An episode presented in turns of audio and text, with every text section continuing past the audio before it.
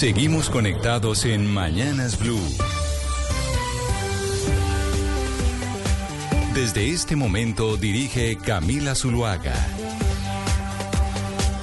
Son las 10 de la mañana, 32 minutos. Aquí seguimos conectados con ustedes en Mañanas Blue. Vamos hasta la una de la tarde. 301-764-4108 es nuestra línea de WhatsApp. Ahí ustedes nos envían sus mensajes, preguntas y comentarios, pero también seguimos a través de nuestro canal de YouTube de Blue Radio en vivo, en donde no solo nos oímos, sino que también nos vemos y ese chat también siempre es muy activo. Es viernes, terminamos una semana corta, digamos que la semana en que volvimos a trabajar muchos en Colombia y ya a partir del lunes, si las cosas están y vuelven a la normalidad. Es decir, Gonzalo, cuando hablábamos del trancón de Bogotá, que Bogotá es la ciudad más trancada del mundo, y digamos que las ciudades en Colombia, muchas son, eh, tienen bastante trancón, no Medellín, Cali, Barranquilla, Bucaramanga, también son ciudades trancadas. Lo que pasa es que Bogotá se lleva el eh, puesto número uno.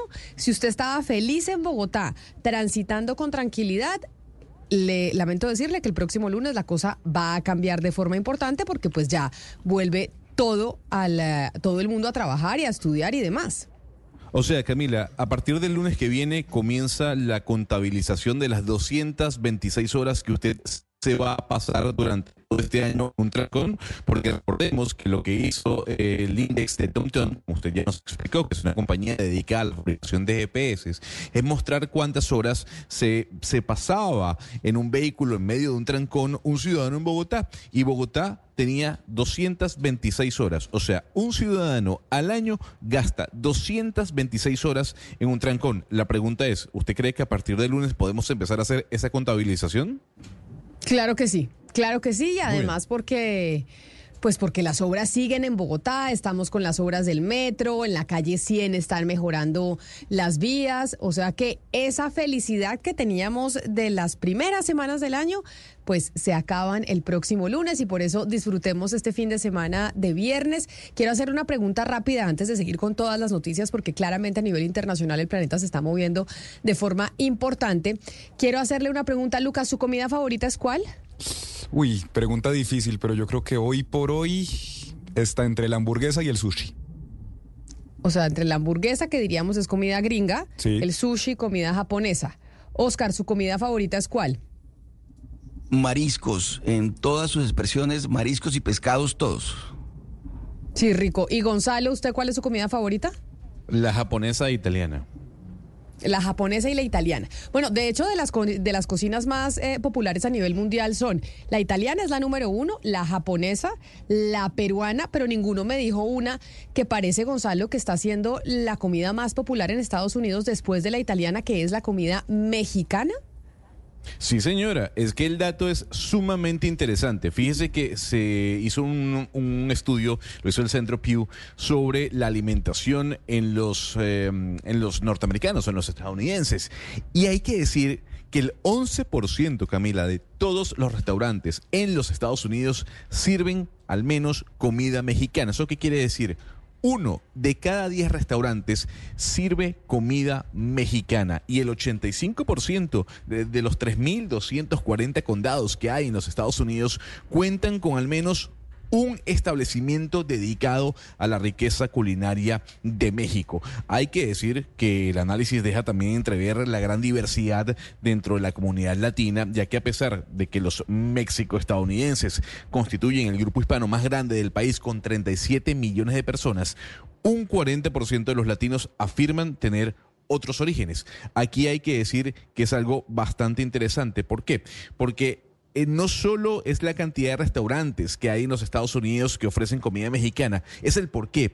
Y gran parte del por qué, Camila, viene dado por la accesibilidad. Es que los precios de los restaurantes eh, mexicanos en los Estados Unidos eh, significan mucho más o se traducen mucho más a una economía de accesibilidad para el público, para el pueblo estadounidense, que un restaurante de comida italiana o japonesa. Y eso que es el estudio que hace el Pew Research, que increíble que se haya puesto en esas en Estados Unidos, nos muestra el aumento de los restaurantes mexicanos en ese país, pero sabe que yo creo que si hiciésemos el estudio en Colombia pasaría exactamente lo mismo, Gonzalo. Lucas, Wow. usted que le gusta salir a comer, hay una cantidad de, por lo menos en Bogotá, el aumento de las taquerías ha sido muy importante. Usted va, va caminando por, por Bogotá, no importa la zona en donde se mueva, encuentra taquerías en cada cuadra. Ahora, ¿sabe también que creo yo? Hace poco que pues, tuve la fortuna de poder estar en China, hay varios restaurantes también de comida mexicana, pero es más una comida Tex-Mex, ¿no? Y yo creo también eso pasa en Estados Unidos, por ejemplo, con la cadena Chipotle. Es una versión como estadounidense de la comida mexicana. Y yo creo que eso también nos pasa aquí un poco en Colombia, aunque las taquerías que están abriendo últimamente sí son como las típicas taquerías mexicanas como de barrio. eso es lo que, le digo. Gonzalo, no, Camila, qué pena, pero la comida mexicana mexicana tiene un problema. Es demasiado picante, demasiado, demasiado. Entonces, yo por eso me llama la atención que sea tan popular. Porque, porque bueno, en México usted va y usted pregunta, ¿tiene, eh, ¿pica mucho? No, no pica nada. Y resulta que usted, usted, usted llora, llora del, del, del efecto del picante. Entonces, que sea la número uno, que sea la más popular, no sé. No es que sea la más popular en el mundo, pero lo que está pasando, lo que nos dice Gonzalo, es que en Estados Unidos una, uno de cada cinco restaurantes, Gonzalo, es de comida mexicana. De cada diez. De cada diez. Uno de cada diez. Pero Camila, que estamos hablando de 37 millones de México estadounidenses, ¿no? Y aquí hay que destacar lo siguiente, cuando vemos el mapa completo de los Estados Unidos y, cómo está repartida la torta en cuanto a la cantidad de restaurantes mexicanos a lo largo y ancho del país, vemos que California y Texas son los estados en donde hay más, cantidad de restaurantes. Obviamente porque la migración mexicana en ambos estados es sumamente, es sumamente alta, a diferencia de lo que puede ocurrir en Nueva York o en Florida en donde la presencia de restaurantes mexicanos es mucho más baja. Fíjese bien, Camila, en Los Ángeles, en Los Ángeles, el 30% del total de restaurantes que hay en la ciudad, que usted sabe que es maravillosa y que me encanta, es mexicano. 30% del total de, de los restaurantes que hay en Los Ángeles es de comida mexicana. Pero mire que Leonardo nos escribe al 301-764-4108, nuestra línea de WhatsApp, y nos dice, si usted va a la plaza de comidas, a la plazoleta de comidas de Unicentro, como por mencionar un centro comercial, hay cuatro restaurantes de comida mexicana. Por eso es que me llamaba la atención que ese estudio que usted trae a colación, Gonzalo, lo podríamos, no diría que replicar exactamente en Colombia, pero aquí el aumento de ese tipo de comida y el consumo por parte de los, de los ciudadanos también ha venido aumentando, como decía Lucas. Hay cada vez más de esas taquerías de barrio que se ven en México que usted va y se come tres tacos y chao. No necesariamente, Lucas, la comida eh, Tex-Mex, que probablemente es la más famosa en, eh, en Estados Unidos, que es el estudio que trae Gonzalo. Sí, pues lo que le digo, a mí me sorprendió muchísimo, Camila, que en China hay varios restaurantes mexicanos y de hecho, usted me preguntó mi comida favorita, pero lo que yo le digo aquí en Bogotá es que hay un restaurante mexicano que está sin duda entre mis restaurantes favoritos porque es delicioso y es comida, digamos, auténtica. Se llama Punto Baja, Camila, es comida de la Baja California, que no es la comida más tradicional, digamos, para exportar de México y es tremendo. Es rico, pero caro, ¿no? Esos son el grupo Takami, Lucas, caro, sí, pero, pero toca ahorrar. O sea, como que de verdad, no, no, no, en serio, es que alguna vez me invitaron porque y yo dije, oiga, carísimo el, el restaurante, o sea, sí me pareció como que los precios eran significativamente caros. Pero vaya al Pantera, esa es la mejor taquería que hay en Bogotá, el Pantera. Ah, usted no la había recomendado, usted no la había recomendado, Gonzalo, sí señor. Impresionante. Y le voy a decir algo, con ese artículo del Tex-Mex, Lucas, usted que estaba diciendo que tal vez por, por, la efervescencia que hay con cadenas como Chipotle, el Tex-Mex representa un porcentaje importante dentro de lo que estamos trayendo a colación. Y fíjese que no, el 22% de todos los restaurantes mexicanos en los Estados Unidos se dedican a la comida rápida el 12% únicamente se especializa en servir tacos. El 8% se, se, clasifica como un food truck o carritos de comida donde usted puede comer burritos. Y solamente el 6% ofrece la popular variante Tex-Mex. Bueno. Nos dice otro oyente que se llama Álvaro que otra taquería usted recomienda Pantera. En eh, Bogotá nos recomiendan una que se llama Renata Tacos. A ver si nos escriben de otras ciudades del país a nuestra línea de WhatsApp para que nos recomienden las taquerías de sus ciudades, porque esto estoy en Medellín, Bucaramanga, Cali, en muchas partes del territorio nacional se está consumiendo comida em, mexicana. Sobre lo que usted menciona de China, Lucas, dígame, Oscar en Barranquilla Benito Juárez. Es un muy popular porque uno lo encuentra en muchos, en muchos centros comerciales. Hay muchos locales Benito Juárez y se consume mucho. Viven llenos. También es cierto. En Barranquilla.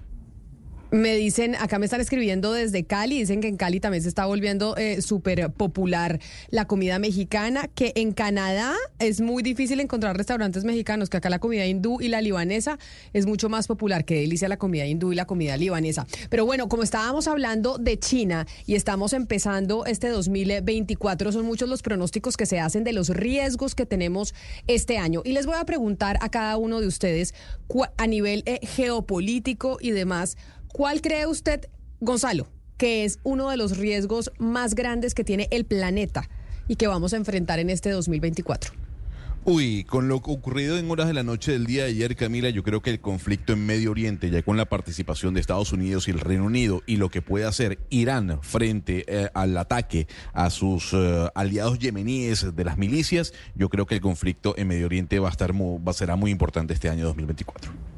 Ok, Lucas, usted si le preguntaran cuál va a ser uno de los retos de este 2024 a nivel internacional y político, ¿cuál diría? Sabe que yo creo que usted para dónde iba, porque claramente con lo que pasó ayer con los ataques de Estados Unidos y de Reino Unido, pues ese será un frente a estar muy atento, pero hay otro que tiene elecciones mañana, Camila, y es Taiwán. Ya ha dicho hoy el ejército chino que va a aplastar cualquier intento de independencia y quien está apuntando las encuestas, que van a ser mañana las elecciones, pues es precisamente quien apoya esa idea de independencia de Taiwán. Y de hecho, es un tema muy sensible en China, usted lo sabe, así que creo que este es un frente del que debemos estar atentos porque Taiwán se nos puede ir calentando también.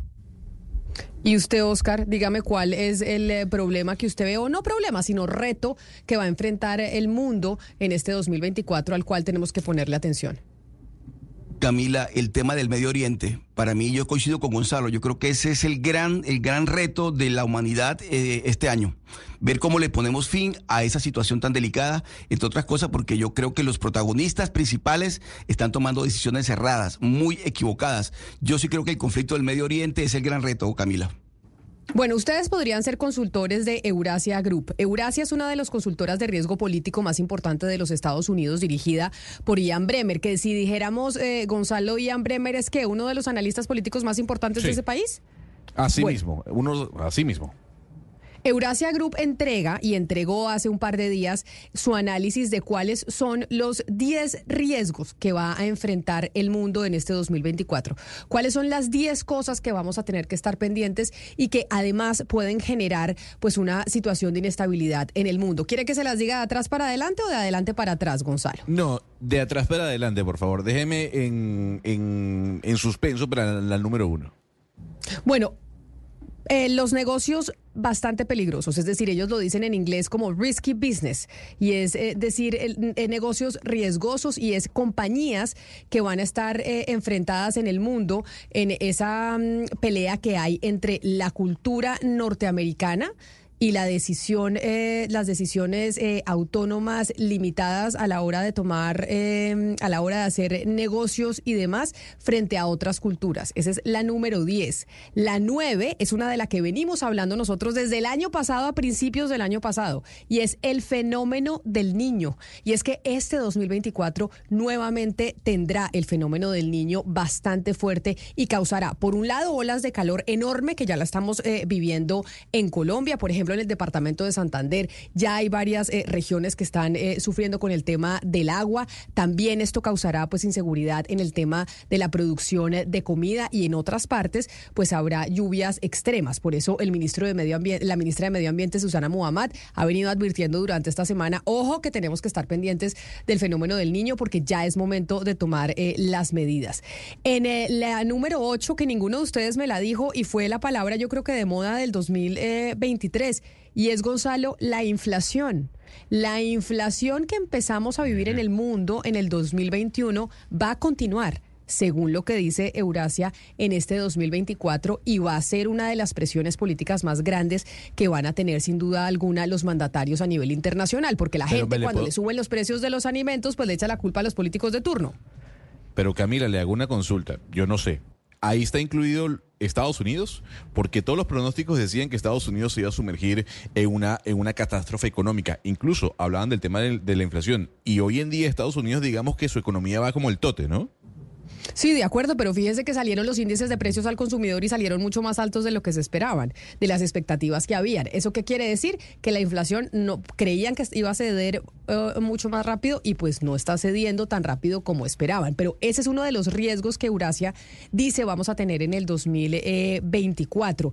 El número 7 es eh, una pelea por minerales eh, críticos, que son minerales que se necesitan para las industrias, sobre todo tecnológicas. Ahí va a haber, puede haber una pelea importante. Lucas, usted acaba de llegar de China.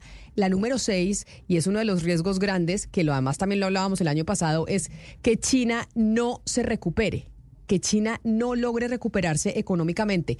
¿Qué va a pasar si la economía china no se recupera como muchos esperaban? Porque acuérdese usted que después del COVID la gente dijo apenas China abra, la economía va a ir como un tote. Esa es la número seis. La número eh, cinco, ellos hablan de una unión. Y ahí Gonzalo eh, y Oscar, ustedes hablaron del tema. La unión y, la alianza entre Rusia, Corea del Norte e Irán. Esa triada que va a generar en el planeta es la número 5. La número 4 es una inteligencia artificial sin ningún tipo de regulación. La número 3 es la situación en Ucrania y Ucrania que todo indica parece que pues, va a terminar dividida. La número 2 es la situación en Medio Oriente. Ya ustedes lo explicaron, por eso les decía que podían ser analistas de Eurasia Group. Pero la número 1 que es la que yo creo que nadie ha dicho y ninguno de ustedes eh, la pensaron que me parece lo más sorprendente de lo que dice Eurasia Gonzalo. Y lo dicen en inglés, se lo voy a decir en inglés. The United States versus itself. Es decir, Estados Unidos en contra de sí mismo.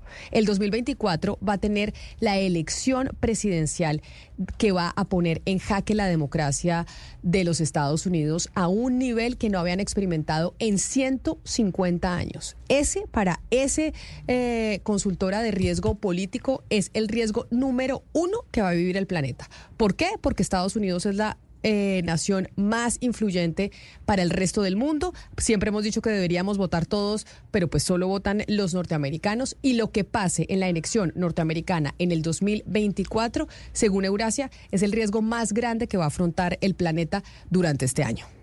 Yo estoy disconforme con el puesto número uno y el puesto número dos. A ver, yo sé que hay una importancia eh, monumental sobre lo que va a ocurrir en el mes de noviembre y si al final quienes vayan a competir por la, eh, por la silla presidencial serán el señor Joe Biden y el señor Donald Trump. Yo creo que por el Partido Republicano no hay duda de que va a ser Trump. Por el Partido Demócrata todavía se habla y se menciona de quién pudiese ser si no es el presidente Joe Biden, que ya ha dicho eh, en diferentes oportunidades que quiere buscar la reelección.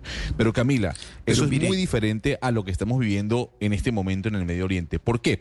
Porque habíamos visto a Estados Unidos, sí, eh, estar alineado con Israel, pero no lo habíamos visto de manera práctica ejercer ataques en un sector muy importante porque recordemos que por el Mar Rojo pasa parte del comercio internacional luego de, transitar el canal de Suez. Aquí estamos viendo ya la presencia de manera práctica y táctica de los Estados Unidos y de los aliados frente a los eh, yemeníes que son muy cercanos a Irán.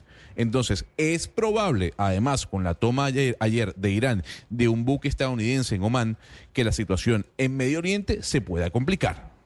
Sí, claro, pero, por eso hablan... Que, eh, eh, perdóneme, Camila, pero es que los dos, eh, el primero y el segundo, el riesgo de, de, Estados Unidos contra sí mismo y el del Medio Oriente tienen un protagonista y lo van a tener, que es Donald Trump sin duda alguna, el riesgo de Estados Unidos contra sí mismo se está personificado en la figura del señor Donald Trump.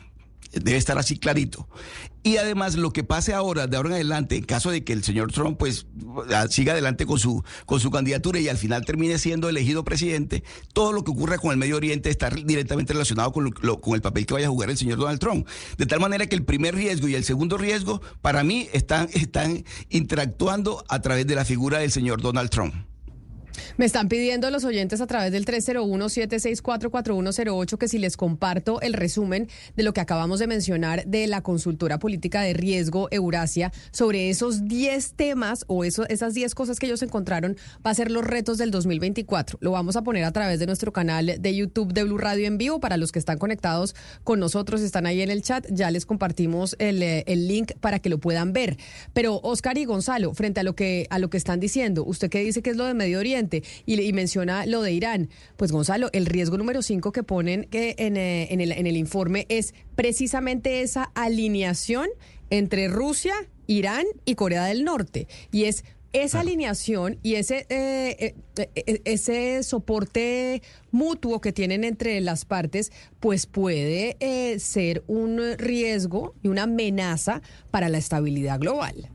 Pero Camila, a ver, eh, yo, yo quiero trasladarme atrás y, y, y ese es un debate que usted y yo hemos tenido en este programa eh, en infinidad de veces, en oportunidades. Cuando el presidente Donald Trump estaba en el poder, Rusia era un aliado del presidente Donald Trump. Y Corea del Norte no era un aliado, pero digamos que mantuvo las relaciones e incluso se sentó a hablar en dos oportunidades con Kim Jong-un. Tal vez la única discrepancia de los tres que tuvo el presidente Donald Trump fue con Irán cuando desechó el acuerdo firmado por Barack Obama. La consulta es, ¿por qué aseguramos que con Trump al poder la situación en Medio Oriente puede empeorar si cuando él estuvo en el poder incluso se llegaron a los acuerdos de Abraham? Eh, incluso las relaciones con Rusia no estaban al punto en el que están el día de hoy y con Corea del Norte tampoco. Tal vez con Irán sí había, había ese, ese choque de, de trenes, pero ¿por qué suponemos que por la llegada de Donald Trump el mundo eh, se va a ir a pique más de lo que estamos viendo el día de hoy cuando fue todo lo contrario mientras él estuvo en el poder? Pero pues lo que mencionan muchos, eh, Gonzalo, es que lo que estamos viviendo hoy, la invasión a Ucrania, ese fortalecimiento de Rusia, la situación en Medio Oriente por cuenta también del apoyo de los Estados Unidos a Israel, trasladando la embajada de los Estados Unidos eh, al lado israelí, etcétera, etcétera, todo eso generó lo que hoy estamos viviendo. Es decir, uno de los grandes, como le hablábamos ayer a Rafael Correa, ¿se acuerda? Que le decían que a Rafael. Correa lo, lo acusaban de lo que estaba pasando años después de que él saliera de su, del, del poder en Ecuador, pues lo mismo dicen de Donald Trump, que las actitudes internacionales que tomó el gobierno de Donald Trump, entre otras cosas, pues son eh, causantes de la situación que estamos viviendo en el planeta. A mí me parece un grave error, Camila, porque usted sabe que cuando eh, la anexión de Crimea no se dio en el gobierno de Donald Trump. Y usted lo sabe. Eh, la anexión de, de- de- Crimea a Rusia se dio durante la gestión del presidente Barack Obama. Entonces, la consulta es, eh, ¿es culpable Donald Trump del resultado de lo que estamos viendo hoy, hoy en día por empoderar a Rusia, por ejemplo? Yo creo que no, porque el primer punto que da, o el primer paso, si es que lo queremos llamar así, de la invasión rusa a Ucrania se da en el año 2014, cuando empieza eh, la intención o cuando el señor Vladimir Putin plantea la intención y lo logra de anexar Crimea a Rusia. Pues esto, este punto, lo que pase con la elección en los Estados Unidos es precisamente lo que considera Eurasia que va a ser el eh, punto de riesgo más grande para el planeta. Y entonces así empezamos este 2024 que pues va a tener eh, muchos retos en todo sentido, pero a nivel internacional sin duda, sin duda alguna la brújula va a estar en las elecciones norteamericanas. Pero precisamente cuando, ya que estamos hablando de las elecciones norteamericanas, sacó Jennifer López canción nueva, Gonzalo.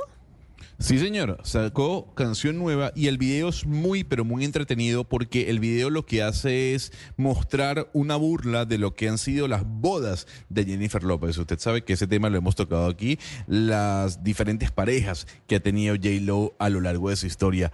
Escuche cómo suena Can't Get Enough.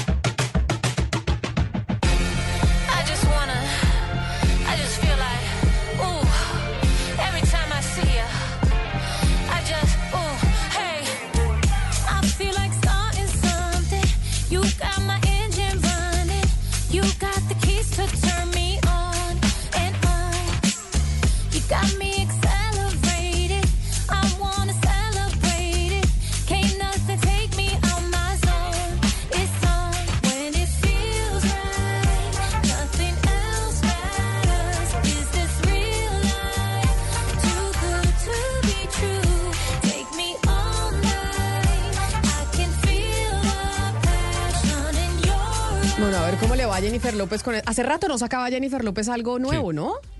Tenía tiempo sin sacar algo nuevo, eso es, eso es cierto.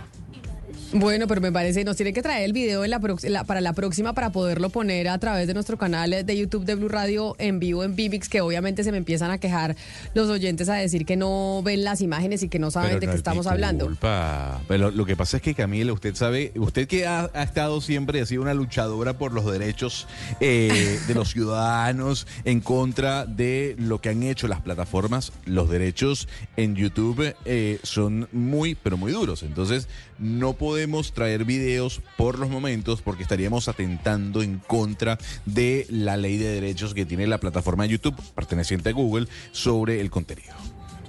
Ah, bueno, entonces es que lo preguntan mucho los oyentes, los que están conectados con nosotros a través de nuestro canal de YouTube nos preguntan, entonces ahí, te- ahí tienen la explicación que da don Gonzalo Lázari. Pero Lucas, vámonos para Suráfrica. Esta mañana tenía Israel su turno para responder frente a la demanda de Suráfrica ante la Corte Internacional de Justicia sobre la, la acusación que hace Suráfrica de que en la franja de Gaza lo que está haciendo Israel es cometiendo un genocidio.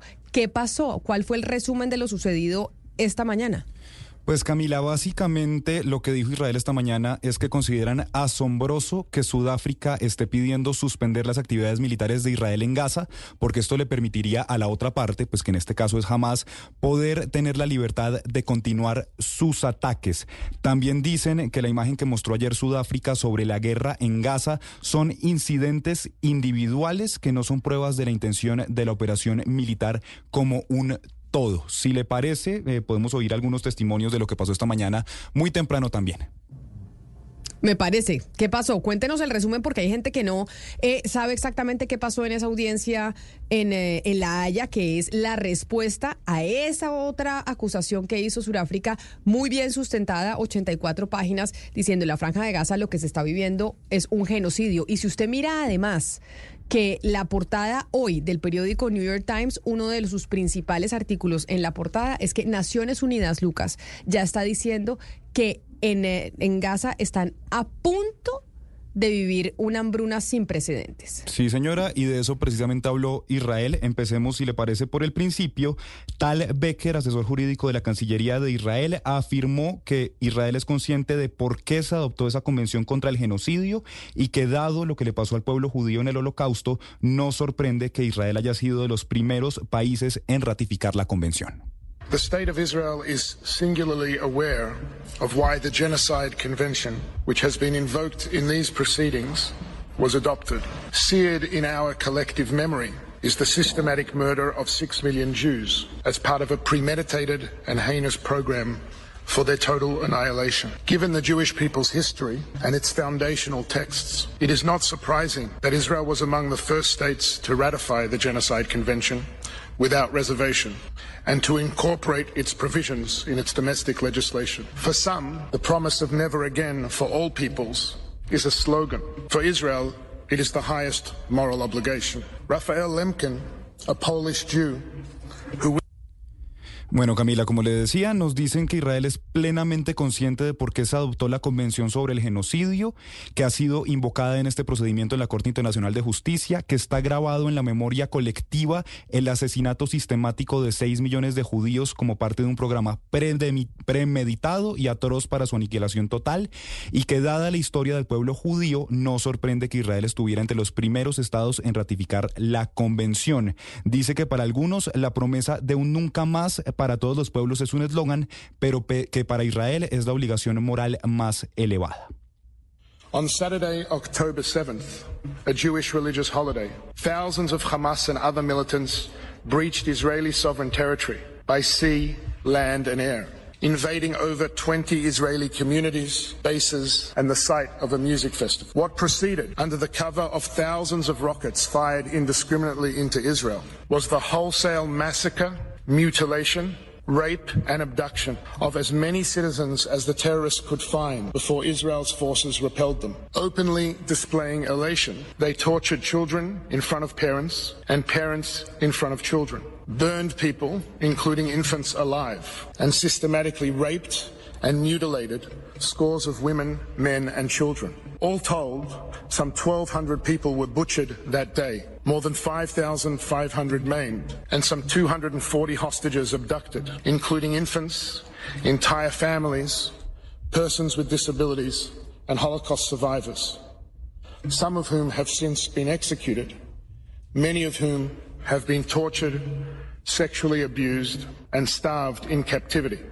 Bueno, aquí sigue el señor Becker hablando y resaltando que los ataques de Israel son la respuesta al 7 de octubre, que es el mayor asesinato de judíos en un solo día desde el holocausto. Dice también que el sábado 7 de octubre es una festividad religiosa judía y que miles de hombres de Hamas y otros militantes irrumpieron ese día en el territorio de Israel por mar, por tierra y por aire, invadiendo a más de 20 comunidades, bases y también un festival de música, lo que ocurrió al amparo de miles de cohetes disparados indiscriminadamente contra Israel y que esto fue una masacre, una mutilación y hubo también violación y secuestro en gran escala tanto de ciudadanos como los terroristas pudieron encontrar antes de que las fuerzas de Israel llegaran.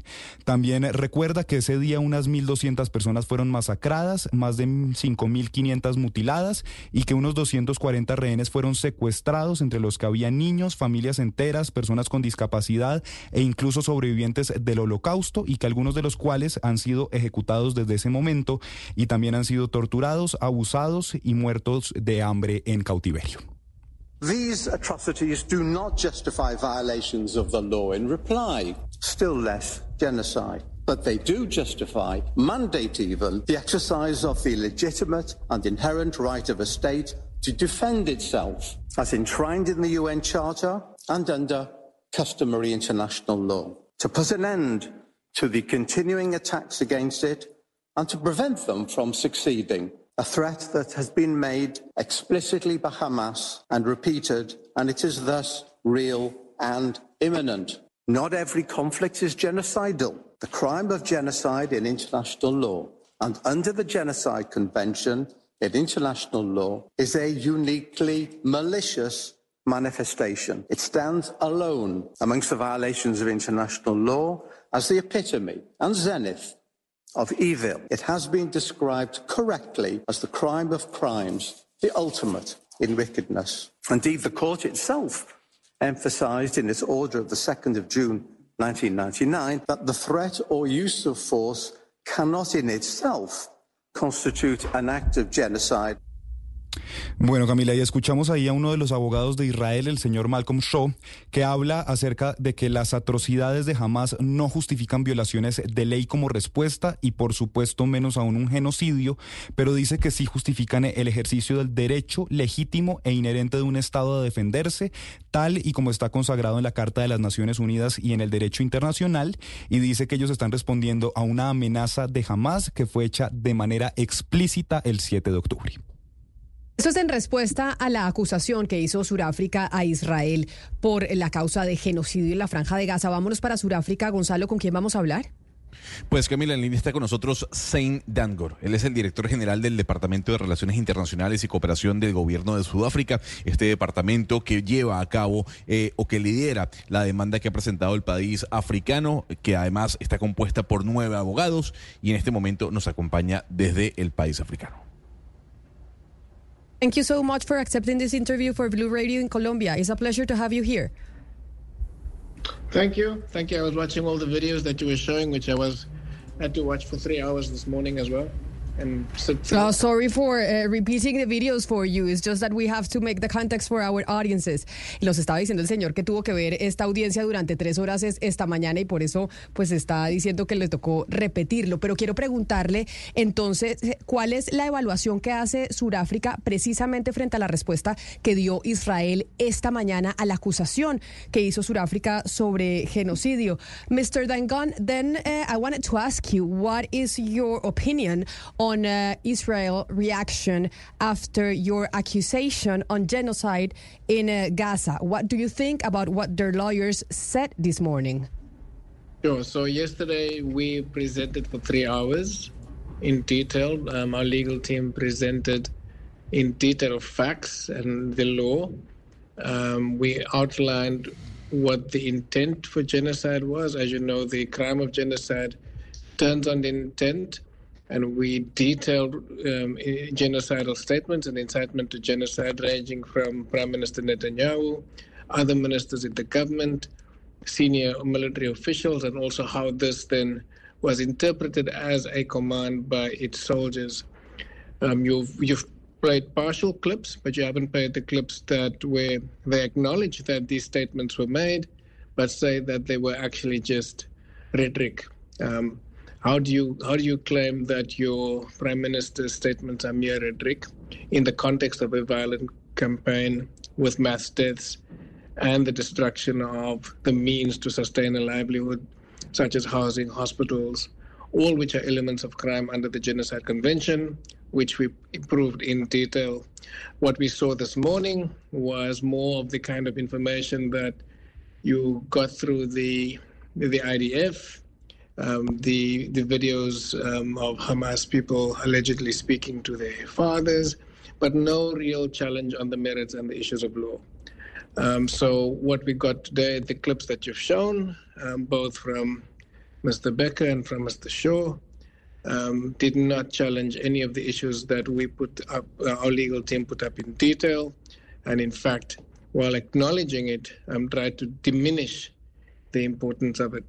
Um, both um, there was also in the morning session, I think the clip from Mr. Becker was um, focusing on the 7th of October, which we have condemned um, the actions by Hamas and other militants on civilians, but we also put the context in place where we argued that as much as we condemn what happened on the 7th of October, the response by Israel um, was not only disproportionate, it was done with the intent to destroy in part or in whole identifiable group, which in this case is Palestinians, and particularly within Gaza.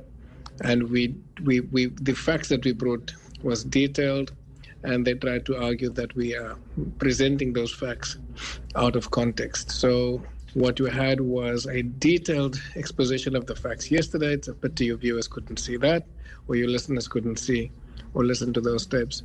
This is a much more um, No, no, yeah, we, we, we show them. Uh, sorry, Mr. Dango. Yes, they were able to listen to them because we showed them uh, yesterday when you were when your country were presenting the accusation against Israel. So they were able to listen to those. That, but because Israel was presenting today, that's why we're, we're making the res, the resume to show them what happened this morning before having this interview with you. But allow me one second to translate to let the audience uh, understand what you just said. Lucas, ¿qué nos dijo el, eh, el señor Dangón? Sí, señora. Dangón. Nos, nos decía que ayer presentaron durante tres horas en detalle, como hoy lo hizo Israel, y presentaron en primer lugar sobre cuál es la intención del genocidio. Nos dice que el crimen del genocidio gira en torno a una intención y detallaron cuáles son esas intenciones y declaraciones genocidas que van desde declaraciones del primer ministro Netanyahu como de su gabinete. También nos dicen que hoy se centraron sobre todo en eh, mostrar y digamos basaron su defensa en el 7 de octubre, en los ataques de ese día donde murieron 1.200 personas, pero que siempre dijeron que eran, eh, estaban como de cierta manera descontextualizando lo que estaba pasando, pero nos dice el señor que no, que ellos basaron su defensa en el 7 de octubre, pero no en lo que ha venido pasando en los días posteriores. Pues hay algo interesante que es lo que plantea Israel. Israel siempre ha dicho que el problema es Hamas, porque Hamas eh, siempre también ha mencionado que su meta es destruir al Estado de Israel. El, eh, y yo lo que quisiera saber es cómo se puede separar a Hamas de la autoridad palestina, o en este caso los ciudadanos palestinos. Mr. Dangor, Israel says that the problem is Hamas because uh, has always said that they, uh, they want to destroy Israel. In this lawsuit, how can we separate Hamas from the Palestine Authority or citizens? Sure. So I think you you you you're correct in the sense that arguably they are that they're saying they're attacking Hamas. Um, you're looking at oh, minimum. You're looking at over 23,000 people killed, another 8,000 under rubble, um, presumably dead or dying slowly under the rubble. As our lawyers also pointed out, we've got to make two assumptions. Then either if Israel is saying, as they pointed out today, that they're having targeted attacks on Hamas, then the either they're very incompetent as as an army, which means that you you you're you're targeting, but you're getting mostly civilians, mostly women and children, including 8,000 children and other non-combatants. We don't think that the Israeli army is incompetent. I think that they're one of the most well-resourced armies um, with the ability to do precision strikes. So our argument is that given the facts available to us, these are targeted attacks on civilians, deliberately targeting civilians, deliber- deliberately targeting social infrastructure such as housing, hospitals, schools, with a view to, to, to, as in their own words, wiping out Gaza, moving people out of Gaza, trying to get people into the Sinai Desert, with the kind of orders to move from the north to the south. So, um, and we don't want to argue around ethnic cleansing. Um, we want to stick to the uh, idea of genocide, but because of the intent issues. So, it's not an attack on Hamas. It's an attack on um, on the Palestinian civilians, particularly those in Gaza. But as we also pointed out, as atrocious as what happened, the issues, the events of the October 7th, 2023 was, nothing can um, justify a genocide. Uh, the Genocide Convention is very clear. Uh, genocide is prohibited in all cases, whether in peacetime or in war, and that um, you cannot argue that the events of October 7th can lead to the kind of destruction that we are seeing now. The kind of destruction we are seeing now is systemic, it's deliberate, and as we point out, it's on a continuum of systemic violence from uh, stemming from a belligerent occupation that is, um, you know, at least um, since 1967, um, as it's, you know, since the end of that war. But you also have dispossession, and we we we pointed out dispossession since 1948, when the partition took place, and the partition created one state but not two states. Um, so there was dispossession of the Palestinian people then, but since 67 you have a belligerent occupation. Now, the word belligerent means that it's already violent, and the occupation is not an allegation, it's a statement of fact. The very same court that we were in today, the ICJ, has confirmed that it is a, an occupation through the 2006 war um, um, case. So, our, our view is that Hamas is being blamed for the violence, and the victim blaming is one that we heard repeatedly in the court that Hamas is to be blamed for the killing of the civilians. The harm to Palestinian civilians in, in, in Gaza is due to the Hamas. Hamas is not killing the Palestinian civilians. This is unfolding in real time on our TV, and as one of our lawyers said, this is one of the only genocides where the victims are actually recording on social media, on cell phones, their own demise. It's the only genocide that we've seen that happening. Gonzalo, nos dicen que actualmente Israel dice que está atacando a Hamas, pero que como mínimo ha matado a 23 mil personas, que en su mayoría son civiles, mujeres y niños. Recuerda también que el de Israel es uno de los ejércitos con mejores recursos y que en este momento están haciendo ataques dirigidos contra infraestructuras civiles como hospitales y colegios y que esto no se trata de un ataque contra Hamas, sino contra los palestinos civiles. Dice que nada justifica los ataques del 7 de octubre, pero que tampoco nada justifica el genocidio y que algo como lo que pasó el 7 de octubre no puede conducir a lo que estamos viendo ahora, que es un ataque intencional y, y deliberado. Perdón. Dice también que jamás no está matando a los civiles y que los palestinos, gracias a las redes sociales, están pudiendo documentar minuto a minuto lo que está pasando y que ellos lo, están pudiendo ver a través de las redes sociales y de sus televisiones. Mr. Dangor, you just said that what happened uh, today with Israeli lawyers is that they weren't able to challenge any of the accusations your country presented yesterday. So, after these two days of hearings, what is going to happen, or what uh, does your country, South Africa, is expecting to happen in the International Court of Justice? Le preguntaba yo al señor Dangor si, eh, como él nos decía, Israel no logró responder realmente ninguna de las acusaciones que hizo Sudáfrica, que es lo que está esperando Sudáfrica entonces que pase ahora en la Corte Internacional de Justicia. Mr. Dargor.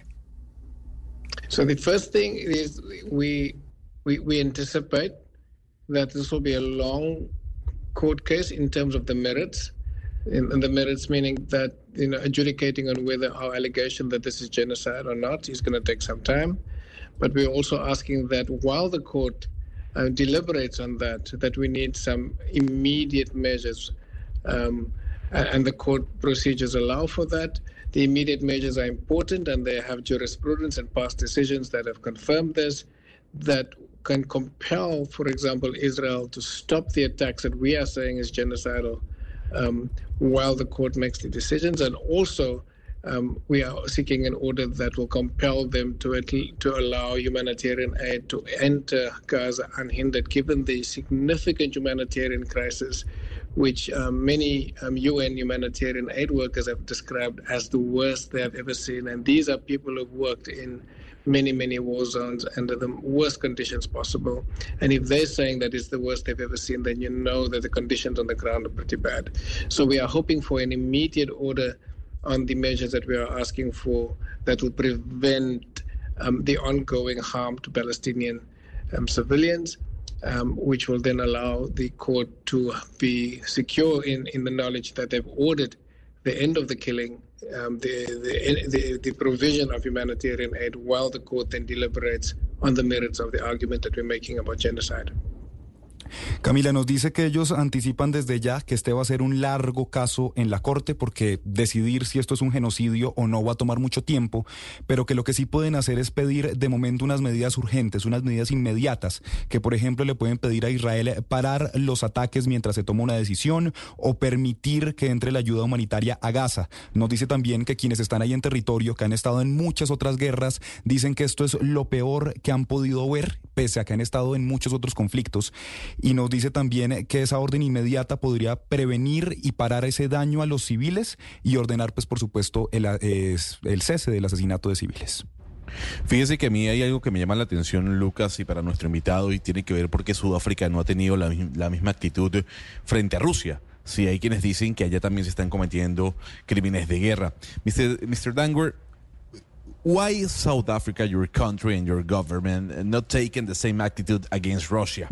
Because there are those who said that war crimes are also being committed in Ukraine. So, firstly, I don't think that our action against we're not taking war crimes issues. The using the genocide convention is very specific.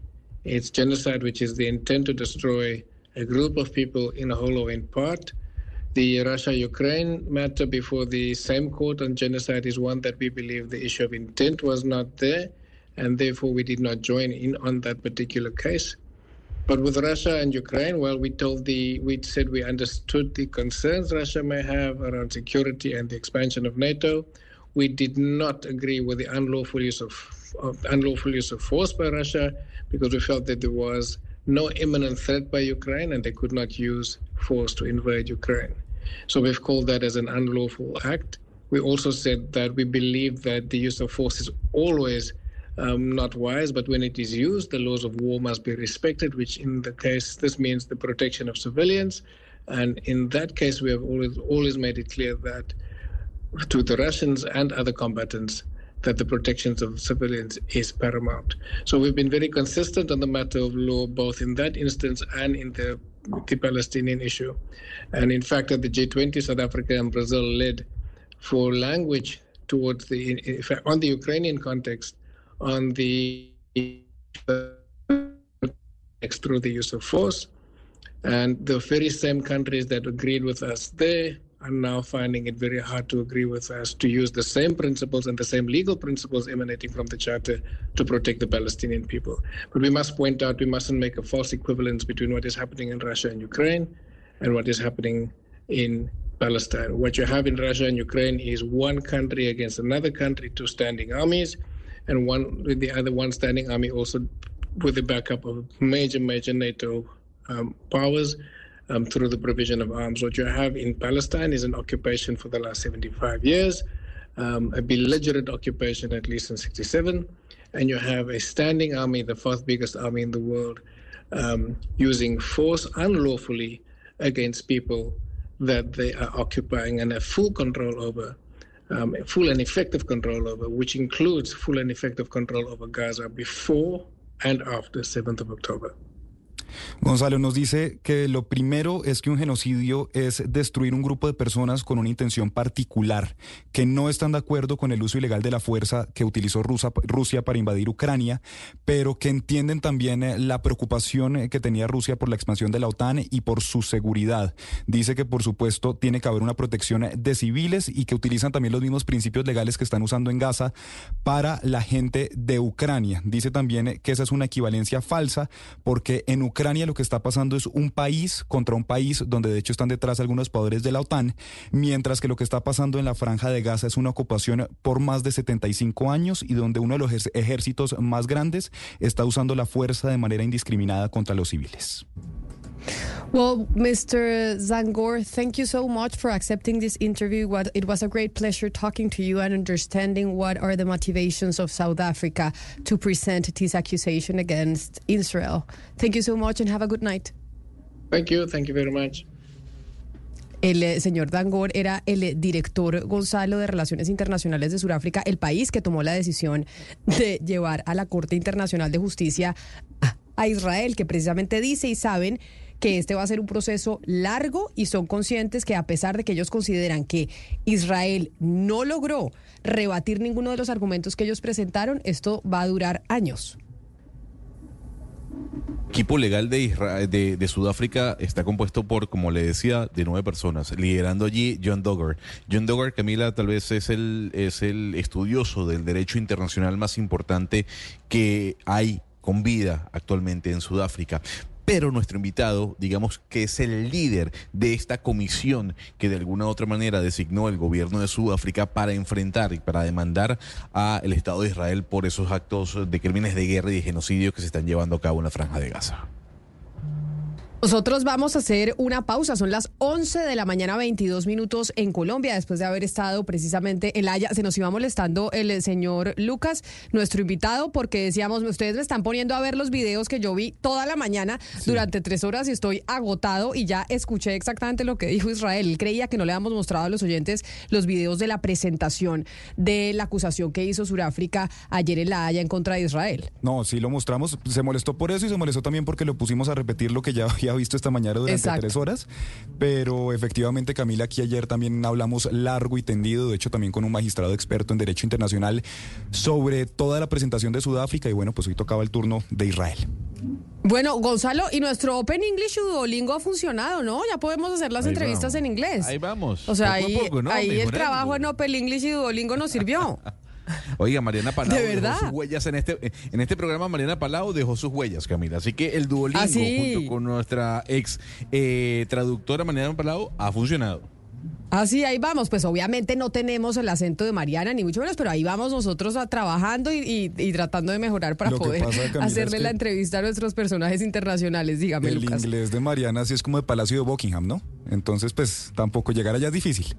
No, pero por eso le digo que nosotros con Duolingo ahí estamos aprendiendo. Ahí con Duolingo, Open English y Mariana que nos sigue eh, asesorando en, en este trabajo. Nos vamos a hacer una pausa ahora sí y ya regresamos a Mañanas Blue.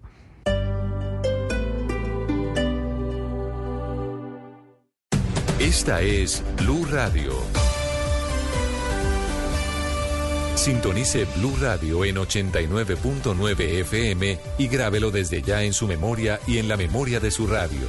Blue Radio, la alternativa.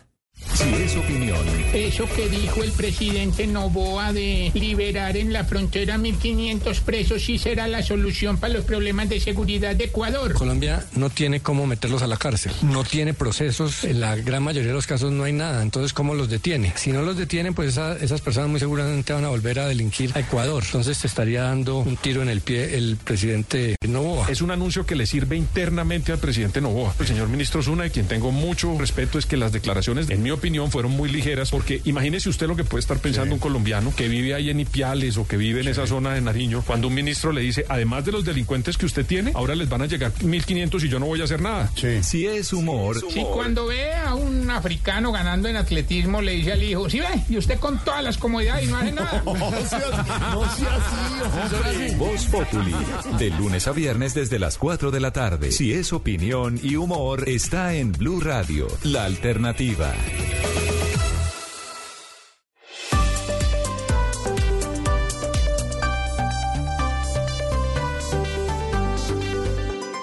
Estás escuchando Blue Radio y bluradio.com.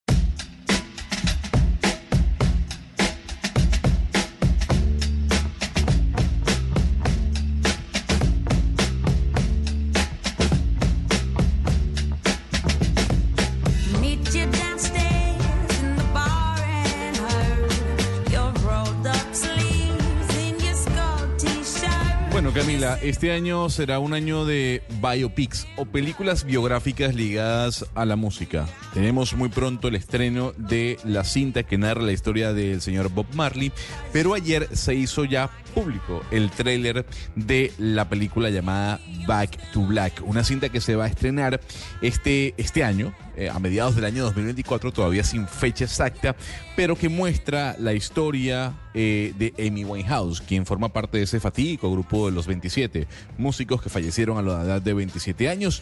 Es una cinta que está protagonizada por Marisa Vela eh, y que de alguna u otra manera retrata ese recorrido y, ese, y esa caída que tuvo la cantante en medio de las adicciones. El tráiler es maravilloso, o el adelanto lo pueden ver ya en YouTube, pero aquí le puedo poner parte de ese adelanto de lo que será una cinta que hablará de la historia de Amy Winehouse.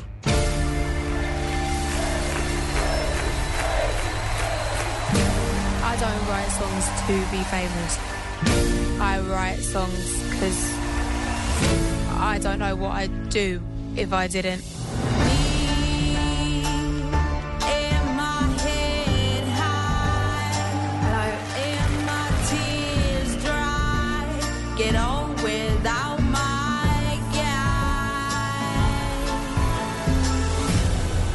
I want people to hear my voice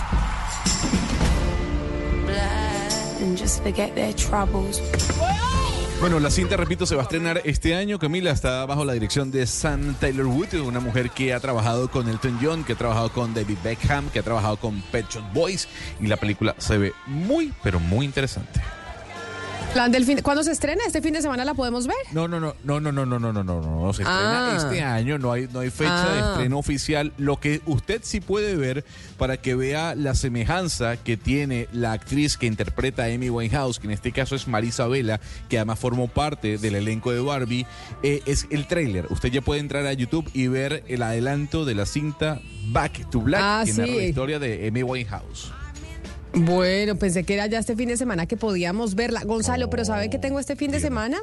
Tengo este fin de semana un matrimonio. Una amiga, una gran amiga mía se casa.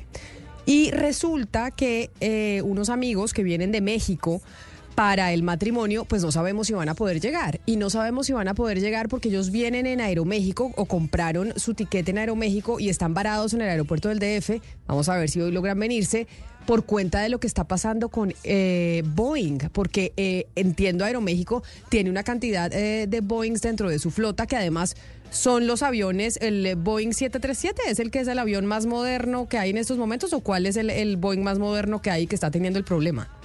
Toda la serie Max, Camila, eh, el, el tema de Boeing y lo que ha sucedido con la serie Max, sobre todo la serie Max 9, ha sido un dolor de cabeza para la compañía estadounidense, incluyendo dos accidentes que dejaron un saldo de más de 300 personas fallecidas.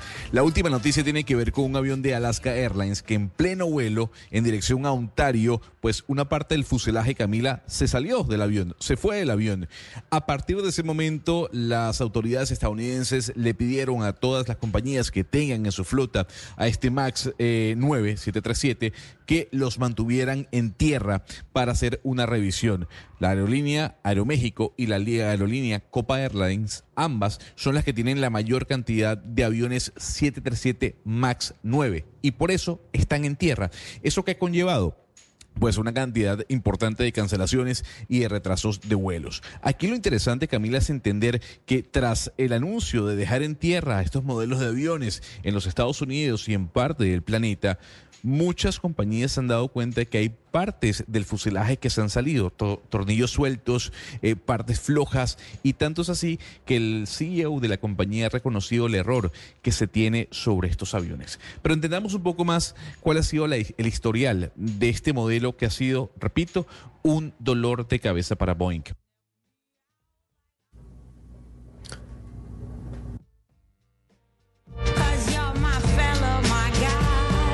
Gonzalo creo que se nos fue, creo que tuvimos un problema con, eh, con Gonzalo en, eh, y, y- se nos cayó, pero precisamente por eso es que tenemos en la línea a Omar Freddy, a Carlos Torres Serrano, que es especialista en temas de aviación, pero además es exdirector de Asuntos Públicos de Aeroméxico. Señor Torres, bienvenido a Mañanas Blue, gracias por atendernos hasta ahora. ¿Qué tal? ¿Cómo estás? Muy buenos días. Un gusto poder saludar aquí desde la Ciudad de México. Bueno, pues tengo unos amigos varados en la Ciudad de México que venían a Colombia a un matrimonio en un eh, en Aeroméxico, que entiendo es una de las aerolíneas que más flota de Boeing ha, ha podido comprar, que además es una flota moderna, y no han podido venir por cuenta de las fallas que ya admitió la compañía están teniendo los aviones. Explíquenos usted como con plastilina para nosotros que no somos expertos, ¿qué es lo que está pasando con esos aviones? Así es, bueno, como mencionaban bien en la, introducción, digamos, de la nota, el modelo 737 MAX es un avión de la siguiente generación, es decir, el avión, eh, el modelo 737 ha existido desde hace más de 40 años eh, para esta fabricante de aviones estadounidense y poco a poco pues ha ido teniendo distintas modernizaciones, distintos cambios que lo han hecho más eficiente, con mayor alcance, con mejores comodidades para los usuarios. Y este modelo MAX es eh, sin duda, y creo que ese es un dato bien importante, el modelo mejor comercialista, comercializado en la historia de Boeing en todo lo, desde que existe. Y que también, obviamente, en la carrera por comercializar aviones en el mundo, pues su principal eh, competidor es Airbus, de tal manera que cuando Boeing decide hacer este modelo de avión, y se descubrió tiempo después de estos dos fatídicos accidentes que ocurrieron en el finales del 2018 y después en el 2019, eh, se encontró que pues por estas prisas y por tratar de comercializar y de vender a las aerolíneas internacionales la mayor cantidad de estos equipos, pues se brincaron y se saltaron distintos, eh, digamos, puntos de supervisión, tanto por parte del fabricante como también por parte, en este caso, de la Autoridad eh, de Aviación de los Estados Unidos. Incluso seguramente algunas de, de las personas en la audiencia habrán visto por ahí un documental que hay en Netflix donde se revela justamente como a detalle qué fue lo que sucedió en aquel momento.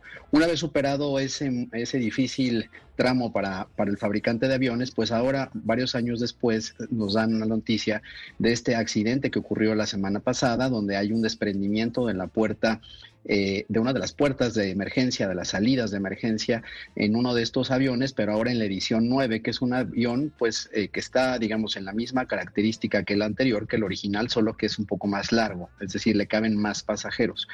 Eh, todavía no hay algún asunto determinante porque todos los accidentes aéreos y todas las dificultades que existen alrededor del ensamblaje y la fabricación de un avión, pues no se solucionan de un día para otro. Eh, está la autoridad norteamericana del, junto con el fabricante para lograr determinar si es un hecho aislado o es algo que todos los aviones 737 MAX 9 podrían tener. Por lo pronto, pues estos equipos se han puesto en tierra, tanto en los Estados Unidos en primera instancia, donde United y Alaska son las principales operadores, y en Latinoamérica, pues México, Aeroméxico tiene 19 equipos de este modelo, y también el caso de Copa Airlines, que son en, a nivel, digamos, de Norteamérica y Sudamérica, los países que tienen mayor cantidad de estos equipos. Carlos, pero hay algo que llama la atención y tiene que ver con la concurrencia en el que los aviones o modelos MAX están teniendo problemas desde su lanzamiento al aire, si es que se puede llamar así la acción. Incluso el CEO de Boeing pidió disculpas por el error de la compañía. La consulta ahora que se hace frente a los viajeros es, ¿es seguro viajar en un 737 MAX? Te diría que sí, en el modelo 8, eh, digamos, todas las revisiones que se hicieron y es casi poco más de un año el tiempo que Boeing tuvo en tierra a todos los equipos, tuvo que pagar indemnizaciones, la verdad, muy importantes. Incluso este CEO que ahora mencionabas eh, llegó justamente para atender esta crisis y creo que el punto de diferencia que marca respecto de aquel momento y ahora es primero reconocer que es justamente pues algo que tiene que ser atribuible al fabricante, independientemente de que muchas de las piezas de los, de los aviones a los que nos subimos, pues no se construyen eh, en un solo lugar, ¿no? Y hay distintos proveedores, pero el asumir el, la responsabilidad en este caso para llegar hasta las últimas consecuencias, creo que eso sí marca, pues digamos, una lección aprendida en el caso de Boeing, independientemente de que eso vaya a generar, pues, un nivel de desconfianza e incluso retiro de algunos pedidos que muchas de las aerolíneas han hecho a nivel del, a nivel del, a nivel mundial, pues. Si el 737 MAX 9 es o no seguro, creo que todavía estamos, eh, eh, pues es un poco temprano para lograrlo determinar. Seguramente habrán escuchado que la autoridad norteamericana me mencionó que la, si iba a ser una revisión entre cuatro y ocho horas por aeronave, pero definitivamente creemos que eso no es, es una medida, digamos, inmediata, pero no es la medida definitiva para lograr determinar si estos aviones pueden seguirse comercializando y sobre todo operando en todos estos países. Doctor Torres, no sé si, si lo cojo un poquito de imprevisto. ¿Esto había pasado alguna vez? O sea, ¿alguna vez una puerta de emergencia se había desprendido en pleno vuelo? Porque yo no conocía una historia así y la verdad es que quienes se conecten a nuestro canal de YouTube pueden ver las imágenes. De hecho, empezó como a desprenderse algunos pedazos de adentro, se ven como unas espumas. Así es, digamos, esto que vemos ahí en pantalla, la, espuma, que es pues todo lo que nosotros no vemos como usuarios que está dentro del avión, ¿no? Cuando te, cuando te toca visitar la fábrica eh, de Boeing, la verdad es que es muy impresionante la manera en la que se fabrican estos aviones, eh, los procesos que se tienen que seguir, y por eso llama tanto la atención que pues en un incidente como este que ocurrió, que efectivamente no había existido un antecedente como tal en Boeing, eh, pues hay una lección que aprender y hay algo que corregir sin lugar a dudas. Eh, insisto, independientemente de que la puerta está haya, haya, sido fabricada o no por otro proveedor, incluso en otra parte del mundo que no es necesariamente en los Estados Unidos, pero la norma de calidad y la última revisión, sin lugar a dudas que eso tiene que ver con los equipos eh, que están dedicados para ello en, las fábricas de aviones de Boeing. Cabe mencionar, eh, digamos como antecedente, que decía yo que este es el avión mejor comercializado y solo para darnos una idea, se fabricaban entre 45 y 50 aviones de este modelo por mes, que es un récord, digamos, histórico para las fabricantes de aviones y esa celeridad, esas prisas por lograr eh, cumplir con los compromisos comerciales que eh, pues originaron y podrían seguir originando estos errores que ahora eh, pues se detectan pues en algo que afortunadamente no cobró ninguna vida humana pero eh, pues pudo haberlo ocurrido. O sea una persona que pudo haber ido a un lado en esa salida de emergencia pues con este desprendimiento y la despresurización del equipo definitivamente que pues no la hubiera contado no, pues claro, qué susto. Pero entonces ahora quiero preguntarle, señor Torres, sobre los efectos que esto va a tener en la aviación internacional, porque usted nos acaba de decir, este Boeing 737 ha sido el eh, mejor comercializado de los aviones, que Boeing hizo un gran trabajo de comercialización vendiéndolo a diferentes aerolíneas en el mundo. Con estas alertas que hay, con lo sucedido y que estamos viendo en pantalla, ¿cuáles van a ser los efectos en, eh, en la operación de la aviación mundial? Porque yo le decía, tengo a estos amigos míos varados en México que habían comprado unos tiquetes en Aeroméxico para venir a Colombia y están retrasados por cuenta de que los aviones y la flota que tiene principalmente Aeroméxico es Boeing. Así es, digo, dando quizás el ejemplo concreto de, las aeronaves de Aeroméxico, pues son 19 equipos de una flota de 150, es decir, más del 10% de las aeronaves son de este modelo. Porque Aeroméxico en su momento decidió, y esa fue una época en la que me tocó colaborar dentro de la aerolínea, pues se decidió comprar estos modelos porque justamente era, me generaban una serie de beneficios en eficiencia, en el uso de motores, eran mucho más compatibles con el medio ambiente y en el interior, pues generaban una serie, digamos, de beneficios para dar un mejor servicio a los usuarios. Entonces, no es un tema menor, sin lugar a dudas, no tiene, digamos, el nivel de gravedad en volumen de eh, aviones colocados en el mundo como sí ocurrió en el, con este modelo en el 2019, pero sí marca, digamos, insisto, un nivel de desconfianza sobre el fabricante y sobre todo las medidas de seguridad y calidad que deben de tener estos equipos antes de entregarse a cualquier aerolínea que lo haya adquirido en el mundo, ya sea que lo haya adquirido de manera directa o a través de algún arrendador. Yo recuerdo que eh, Copa firmó con Boeing ese, ese acuerdo de compra en la Cumbre de las Américas que se llevó a cabo en Panamá en el año 2015, como una gran noticia. La serie Max, cómo iba a llegar al Hub de las Américas. Pero, don Carlos, yo quisiera preguntarle entonces, ¿quién está ganando la batalla por el liderazgo de la aviación comercial? ¿Airbus o Boeing? Es, es, una pregunta, la verdad, muy interesante. Cada año, pues existe esta competencia entre quién logró comercializar mejor los aviones. Pero seguramente habrán escuchado también que Airbus tuvo un problema con el fabricante de algunos tipos de motores que tienen los Airbus 320 y 321, que sobre todo en Latinoamérica, pues se utilizan bastante. En México, las dos aerolíneas de bajo costo, eh, que son eh, Viva Aerobús y Volaris, también han tenido estas afectaciones e incluso han tenido que bajar casi la misma cantidad de aviones. Entonces, respondiendo a tu pregunta, te diría que en el 2024 se ve pues un arranque complicado en general en cuanto a la confianza en la fabricación de los dos grandes modelos de aviones que existen en el mundo, ¿no? Uno pues ahora por este asunto de las puertas de emergencia y el otro caso pues por el tema de los motores. De tal suerte que esto sumado pues digamos al entorno internacional que pues la aviación vive constantemente, que está relacionado con las variaciones en los tipos de cambio, el ritmo de la actividad económica, las tasas de interés, porque muchos de estos aviones, como lo decía yo ya, son arrendados y esas tasas de interés afectan eventualmente el precio de los boletos de avión y los costos operativos de las aerolíneas, pues parecía un pronóstico muy eh, eh, positivo para este 24, pero después de estos incidentes, pues no hay pronóstico que funcione si no hay seguridad en las aeronaves. Sí, señor Torres, quiero preguntarle por el impacto económico que este tipo de fallas detectadas o de accidentes que se han presentado en estas aeronaves 737 van a tener en la compañía, por, eh, pensando en futuras ventas del modelo. O sea, ¿qué, cuál, cuál, ha sido el impacto económico que ha sufrido la compañía por cuenta de estos accidentes o estas fallas detectadas en estas aeronaves? Eh, pues todavía creo que es muy temprano para lograr determinar esa cantidad, porque eso va a depender mucho del tiempo que las aeronaves estén en tierra. Por supuesto que tú cuando aerolínea, como aerolínea tienes este tipo de aviones, tienes seguros que eventualmente podrías ejecutar a favor tuyo y en contra en este caso de Boeing, como ocurrió en el 2019. En el 2019, Boeing tuvo que pagar indemnizaciones muy importantes a todas las aerolíneas porque justamente, pues tú los tienes en itinerario, pero si esos aviones por, por fabricante no están garantizados, esos penalties o esas multas eventualmente las puedes tú cobrar a favor y son en contra de Boeing. Boeing eh, atravesó por esta situación muy complicada, aparte, pues previo a la pandemia. Y hay que recordar que pues es una eh, de aviones importante, es una de las empresas más relevantes, sobre todo en Estados Unidos, que no solo tiene la división comercial, también tiene la división militar, que es el mismo caso de Airbus. De tal suerte que eh, pues digamos, sí tiene una fortaleza suficiente para, para sobrellevar, digamos, este, este nuevo, nuevo problema, pero sin lugar a dudas que, insisto, es muy temprano todavía para lograr determinar de qué tamaño y de qué volumen son las pérdidas que eventualmente las aerolíneas que tienen esto, estos aviones le podrán cobrar por tipo de seguro a, eh, al fabricante Boeing.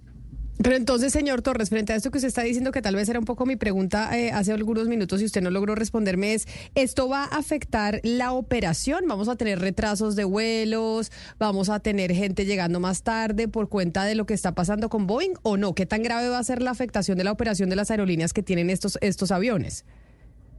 Lo ha sido sin duda, eh, Camila, porque en el caso, eh, pues 19 equipos hay que tomar en cuenta que tienen un promedio de, de 12, 13 horas de operación diaria y eso genera pues cerca de 5 rutas por día, entonces solo por equipo. Entonces la verdad es que solo por darte un número, en el caso de México, esto ha generado cerca de 150 cancelaciones de vuelos, tanto a nivel interno dentro de México como también en el caso de México y Estados Unidos. Y ahora por lo que comentas también algunos de estos eh, efectos colaterales que da en algunas otras rutas que pueden ser en Centro y Sudamérica. Entonces, sin lugar a dudas que esto, ¿en qué se traduce? Pues se traduce en demoras, en cancelaciones y en que las aerolíneas que tienen este modelo de avión tienen que reinventar sus itinerarios para tratar de poder cumplir con los pasajes, con los tiquetes que ya le hayan sido comprados previamente por los pasajeros. Y una última consulta, que ya es de temas de seguridad con el video que estábamos viendo ahora en pantalla, quienes están conectados con nosotros a través de nuestro canal de YouTube de Blue Radio en vivo, y es cuando se desprende la puerta de seguridad. Ahí, por eso la importancia, señor Torres, de tener siempre puesto el cinturón de seguridad cuando uno va en un avión. Porque una de esas se suelta una parte y si uno no tiene puesto el cinturón de seguridad puede por eh, la presión terminar saliéndose eh, del, del avión. Sí, los dos momentos importantes en, en, un vuelo, pues siempre es el aterrizaje y el despegue, justamente porque es donde existe más probabilidad de que eventualmente pudiera existir algún tipo de incidente y el cinturón de seguridad es elemental justamente para poder evitar que, pues, pudiera caer alguna maleta sobre alguno de los pasajeros, que pudiera moverse alguno de los asientos y afectar a otro de los, de los usuarios. Y aquí en vuelo te diría yo que es menos probable que llegara a ocurrir un incidente como el que se vio, pero siempre los pasajeros que van en las salidas de emergencia, si bien es cierto ahora con, eh, pues ha venido cambiando un poco la aviación en términos de comodidad en los aviones, pues incluso te venden más caro algunos de los asientos en salida de emergencia porque tienes más espacio. Pero eso también implica, por otro lado, que debes de cumplir con muchas de las medidas de seguridad, particularmente con el tema del cinturón. ¿Por qué? Pues porque existe más probabilidad de que pudiera llegar a ocurrir algo en algún tipo de incidente, que no necesariamente tiene que ser fatal, eh, pero eh, digamos los protocolos que todas las aerolíneas, y ahí hay que hacerle muchísimo caso siempre a la tripulación, no solo a los pilotos, sino también a los sobrecargos cuando se dan todas estas medidas de seguridad, de tal suerte que, pues sí, este es un atentísimo recordatorio para que quienes volamos con cierta frecuencia no olvidemos jamás, eh, pues que por muy cómodos que vayamos en el vuelo, pues siempre hay medidas de seguridad que se deben de, respetar. Claro que sí, pues es don Carlos Torres, exdirector de Asuntos Públicos de Aeroméxico, hablando de esa situación que está viviendo Boeing eh, en el mundo y que está afectando pues la aviación y los vuelos de las aerolíneas que tienen mayoritariamente esa flota. Señor Torres, mil gracias por estar con nosotros aquí en Mañanas Blue. Un placer haber hablado con usted. Igualmente, muchísimas gracias y un gusto también haber estado aquí con ustedes eh, en este espacio. Un saludo especial. Bueno, pues Aeroméxico ha tenido la dificultad, pero Gonzalo, usted que es el embajador de Copa Copa, que también, es- es muy usado por los colombianos, está teniendo retrasos y problemas en su operación porque también tiene flota Boeing. Incluso hay que decir que Copa le ha anunciado a sus, a sus eh, usuarios que ingresen en la página web de la aerolínea para verificar los horarios de los vuelos, porque son 21 aviones, Camila, 21 de toda la flota de Copa eh, que se encuentran en tierra, 21 MAX 7379 que se encuentran en estos momentos en, en verificación. Y sí, ya la compañía panameña ha dicho habrá retrasos y habrá suspensiones. Pero son entonces, en, en América Latina, los que nos importan a nosotros, que son eh, pues nuestros cercanos. Eh, en América Latina son Aeroméxico, eh, Copa, eh, los que tienen Boeing. ¿Quién más? Porque Avianca realmente no tiene Boeing. Avianca por eso no está metido en ese lío, porque Avianca tiene principalmente Airbus. No, a ver, eh, es que recordemos algo. Eh, Boeing tiene diferentes, di- di- diferentes, eh, ¿cómo, cómo decirlo así? Diferentes aviones. Modelos. Eh, modelos, en este caso. El 737, Camila, empieza desde el 737 100, 200, 300, 400. Copa tiene modelos 737, 800 y 900. Lo que estamos hablando en este momento es el modelo 737 MAX 9. Digamos que es un modelo nuevo, una versión nueva del clásico 737, que es como el Airbus A319 o A320 que tiene Avianca.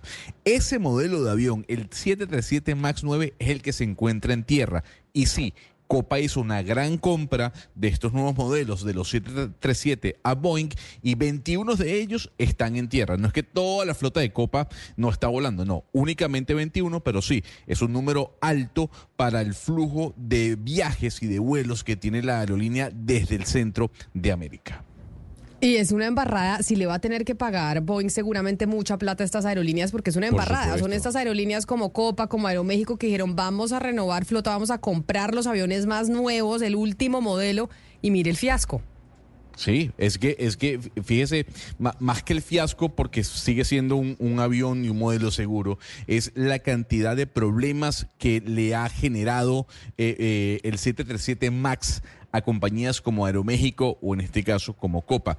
Eh, lo decía nuestro invitado, American Airlines, Air Canada, Ryanair y Copa son tal vez las compañías que tienen más aviones del MAX 9 y del MAX 8 y son las que se están viendo afectadas duramente, no solo por este incidente, Camila, sino también, como mencionaba nuestro invitado, por los dos accidentes aéreos que se registraron ya hace algún tiempo, hace un- unos 3, 4 años, y en los que eh, hubo eh, una gran cantidad de fallecidos, en este caso hablamos de más de 300. Pues eh, la situación de Boeing con la que empezamos también este 2024, 11 de la mañana, 49 minutos. Y hablando del 2024, Oscar, ¿cómo va su recibo de la luz? ¿Qué tanto calor está haciendo en Barranquilla hoy? Camila, le quiero contar que la temperatura está muy alta, estamos por encima de los 34 grados, pero además con, con- con mucho, digamos, el fenómeno del niño ya está en serio. Lo estamos sintiendo fuertemente, alejada la lluvia por completo y los recibos de, de la luz eh, disparados, Camila, están totalmente disparados porque obviamente hay más consumo, hay más calor, hay más consumo, más aires acondicionados encendidos, más televisores encendidos, perdón, más abanicos encendidos, de tal manera que sí, se dispara el consumo, Camila, y las tarifas. Pero Eso le iba a decir, o sea, usted eh, cuánto usted estaba pagando que 500 mil pesos el, el año pasado más o menos de luz 500. usted solo por cuenta del aire acondicionado y, y lo, y lo cara que es la Sí, luz sí, en. Barranquilla. por cuenta de un aire acondicionado, un aire acondicionado que se prende en la noche y lo apago temprano, pero por cuenta de ese aire acondicionado, pues lo demás, la nevera y demás, eh, por encima de los 500, Camila, 500. ¿Y el aire usted lo prende solo en la noche? ¿Solo para dormir o en, o el día también lo prende? Es que No, no, no. 34 grados es una barbaridad. Solo en la noche, Camila, solo en la noche. ¿Y Así por qué es. en la noche Pero si bueno, se pero en supone que la noche no es más fresquito? No, porque hay un- el calor acumulado del usted entra al apartamento sin aire y sin abanicos y le quiero contar, es fuerte, fuerte, fuerte la temperatura. Pero además hay muchos lugares en Barranquilla. Es que no hay manera en la región Caribe que usted no tenga aire acondicionado, no tenga un abanico, porque si no, no puede trabajar, no puede vivir. Es que la temperatura es muy alta, sinceramente, Camila. Y las temperaturas son altas y cada vez más altas en esta época de fenómeno del niño que precisamente en la costa caribe y en otras regiones del país pues genera mayor consumo de energía porque se tienen que utilizar más aires acondicionados y más ventiladores y, le- y la energía fue una de las cosas que generó pues bastante inflación el año pasado porque generó, tuvo un aumento casi que del 30%. Por eso ayer que hubo reunión del presidente con, con la CREC, quiero saludar a Omar Freddy Prías, el director, el director ejecutivo de la CREC que nos acompaña a esta hora, Oscar, precisamente para hablar por- sobre esa preocupación que tiene usted y que tienen muchos colombianos sobre el precio de la energía. Señor eh, Prías, mil gracias por estar con nosotros hoy aquí en Mañanas Blue. Bienvenido. Eh, muchas gracias por la invitación y un gusto compartir con ustedes y con todos los audientes. ¿Qué debemos esperar los colombianos frente a esta coyuntura del fenómeno del niño y el comportamiento del aumento de las tarifas el año pasado en los recibos de la luz? ¿Qué debemos esperar para este 2024? ¿Qué tanto nos va a subir la luz? Digamos, el, el, precio de y las tarifas correspondientes, pues es posible que puedan tener algún incremento, sin embargo, lo que está haciendo el Estado a través de la Comisión es tratar evidentemente de que las condiciones eh, para los usuarios finales de, eh, de consumo de energía eléctrica, residencial fundamentalmente, pues eh, que evitemos en lo posible que se incremente la tarifa, ¿no? Eso, eso depende de las condiciones climáticas. En el momento actual, en el día de hoy, a esta hora y a este minuto, pues aún no hay una condición crítica fundamental. Sin embargo, hay una tendencia por fenómeno del niño que no depende de nosotros, sino depende de las condiciones climáticas, pero que efectivamente desde el punto de vista de la regulación, pues hemos eh, eh, establecido unas condiciones tales como eh, una resolución que es la 701 de este año para efectos de eh, poner a consideración de los jugadores del mercado, del sector eléctrico, de los usuarios finales, cuáles son las estrategias que tendríamos desde el punto de vista regulatorio para poder, eh, por, por lo menos, estar atentos a lo que va a pasar con el fenómeno del niño, que no lo podemos controlar, pero sí podemos, obviamente, buscar alternativas en ese sentido. Sin embargo, eh, señor Prías, ahí ha habido críticas frente a esa resolución eh, de la CREC y frente a las medidas tomadas porque mencionan que podría incrementar de manera importante el precio de la energía esa decisión que ustedes tomaron de intervención eh, del mercado. ¿Qué respuesta le dan a ustedes a esas críticas? ¿Sí va a subir por cuenta de la decisión que ustedes tomaron el recibo en un 20-30%? Bueno, hay dos condiciones, eh, y gracias por la pregunta. Una es que, pues, obviamente se saca una resolución, que es la tarea de la comisión, eh, para efectos de que se den comentarios por parte de todos los actores, ¿no? Y con base en los comentarios, pues, evidentemente se recogen y eh, se establece ya una, una regulación que sea efectiva en función de las condiciones que estamos viendo como reguladores, en función de las condiciones que estamos viendo de país con entidades que están haciendo seguimiento a todo el tema de cambio climático, en este caso, por ejemplo, la NOAA, que son unas entidades eh, internacionales que nos está definiendo esa ruta eh, de, cambio climático y que en este momento pues implica un, impacto en la temperatura eh, de- del clima en ese sentido. Ese es un aspecto que no podemos controlar. Sin embargo, ¿cómo cree? Es- hemos hecho la tarea, se han hecho todos los análisis correspondientes, los debates internos, para poder sacar una resolución que permita que los, las tarifas pues lleguen a una condición adecuada y que no impacten tanto al usuario final. Sin embargo, son las condiciones propias que estamos haciendo. Dicha resolución está eh, abierta para comentarios, han llegado comentarios muy interesantes porque pues eso es parte de las tareas que hacemos en la CRE para que los jugadores, para que los usuarios pues sepan exactamente qué se está regulando y que evidentemente va a permitir que de alguna manera eh, busquemos la mejor opción para que el país pueda tener una energía en unas buenas condiciones de continuidad del servicio, pero también de unas tarifas y unos precios adecuados, ¿no? que no es fácil en una condición eh, como esta, ¿no?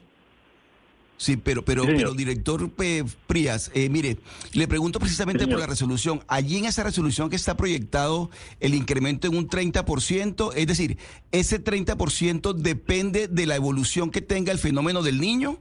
En la medida en que sea más intenso, puede subir inclusive por encima del 30% o, o puede bajar, puede, puede estar por debajo del 30%, es la pregunta.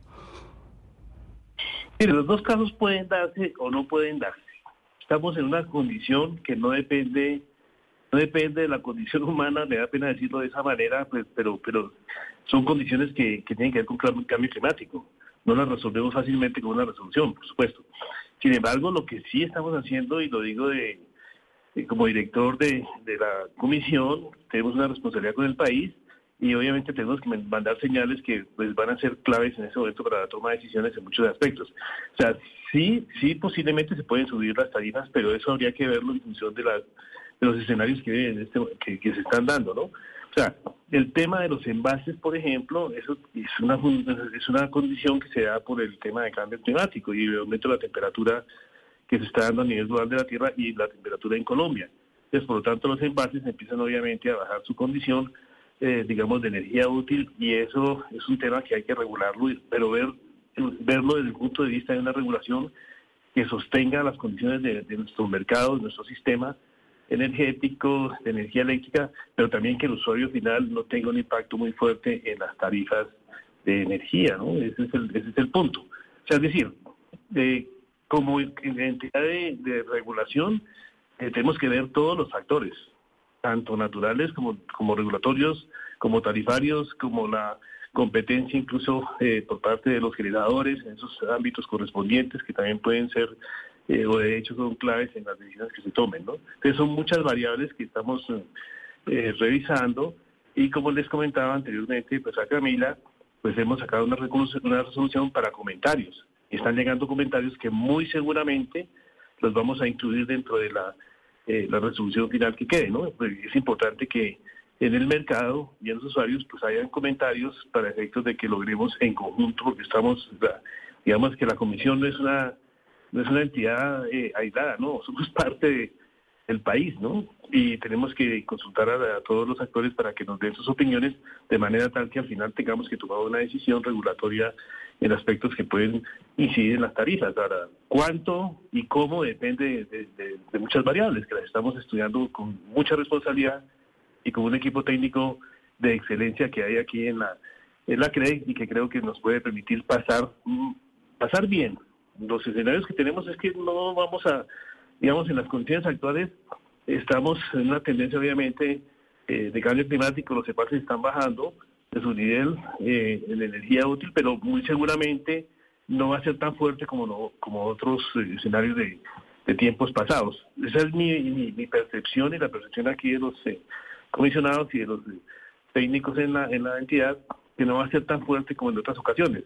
Entonces, la, resolución a la que estoy comentando, de la que estoy comentando, estamos recibiendo comentarios, comentarios interesantes que evidentemente nos van a mejorar un poco lo que la resolución quiere eh, definir, ¿no? Para efectos de, del mercado. Pues director Prías, ojalá logren tomar la mejor decisión y que sea una decisión que afecte lo menos posible los bolsillos de los colombianos, porque pues obviamente los precios aumentan cada año y la energía fue uno de los eh, principales jalonadores de la inflación el año pasado, como lo decía el ministro Bonilla. Mil gracias por estar con nosotros hoy aquí en Mañanas Blue, director ejecutivo de la CREC, Omar Prías. Feliz tarde para usted. Muchas gracias, muy amable. Quedamos atentos a cualquier inquietud que ustedes tengan con, con mucho gusto. Claro que sí, Oscar, nos están escribiendo en el chat de nuestro canal de YouTube unos oyentes recordándonos algo que a mí se me ha olvidado y es para que ahorre energía eche ese menticol, que el menticol ayuda a que se le baje la temperatura del cuerpo y a que usted sienta un fresquito. Qué cosa tan vieja el menticol, pero sí es verdad que el menticol funciona para las picadas y para, y para el calor.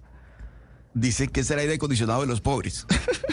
Por eso. Entonces, a echarse menticol porque la, el, recibo de la luz eh, va a estar eh, costosito. Sí, sí, sí. no, no, en, en estos tiempos es lo mejor. El mentico. Y además huele rico. Mire, huele rico, le ayuda con las picadas y le ayuda con el, eh, con el calor. Nos vamos con las noticias del mediodía aquí en Mañanas Blue.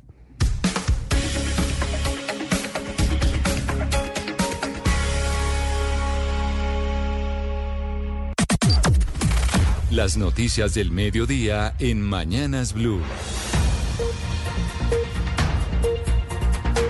Las 12 del día en punto, actualizamos a esta hora las noticias aquí en Blue Radio. Iniciamos con noticias importantes en Bogotá. A pesar del pico de enfermedades respiratorias y la presencia de una nueva variante del COVID-19, el secretario de Salud de Bogotá dio un parte de tranquilidad respecto a la ocupación de camas UCI porque había mucha preocupación sobre el tema. Sin embargo, el secretario hace una aclaración bien importante, es que sí hay escasez de vacunas. El reporte de esta hora con Felipe García. Gerson Bermón dio un parte de tranquilidad respecto a la ocupación de camas UCI en Bogotá por la nueva variante JN.1 del COVID-19 y reitera que en cualquier caso, si es necesario aumentar la capacidad, se aumentará porque la ciudad tiene todo lo necesario para hacerlo. Sin embargo, aunque no hay alerta pese al pico de enfermedades respiratorias, alertó que no hay vacunas de COVID-19 para niños en la ciudad y a corte de hoy hay 250 mil niños y niñas pendientes de vacunación. Tenemos vacunas en Bogotá, no las suficientes, pero tenemos vacunas en Bogotá para que la gente acuda. Tenemos una dificultad clara que hay que dejarla acá. No tenemos vacuna para COVID para niños. Le hacemos un llamado al ministerio para que nos diga qué se está planteando, cuál es la preocupación de tener vacuna para niños, pero en este momento solo tenemos 27 vacunas. En este momento, según el secretario de Salud, la ciudad cuenta con 82 mil vacunas para COVID que funcionan muy bien, según él, para evitar riesgos graves o muerte y recomienda nuevamente a la ciudadanía el autocuidado para evitar al máximo cualquier tipo de infección. 12 del día, dos minutos y cambiamos de tema porque continúan las labores de extracción del vehículo siniestrado, el camión cisterna, en los túneles de Quebrada Blanca en la vía al llano, la vía Bogotá-Villavicencio. La situación a esta hora, Carlos Andrés Pérez. Blue Radio llegó hasta el kilómetro 56 de la vía al llano, muy cerca a los túneles de Quebrada Blanca, más o menos a unos 500 metros del lugar donde en este momento realizan labores para poder extraer parte de lo que quedó del vehículo que se siniestró el pasado 26 de diciembre.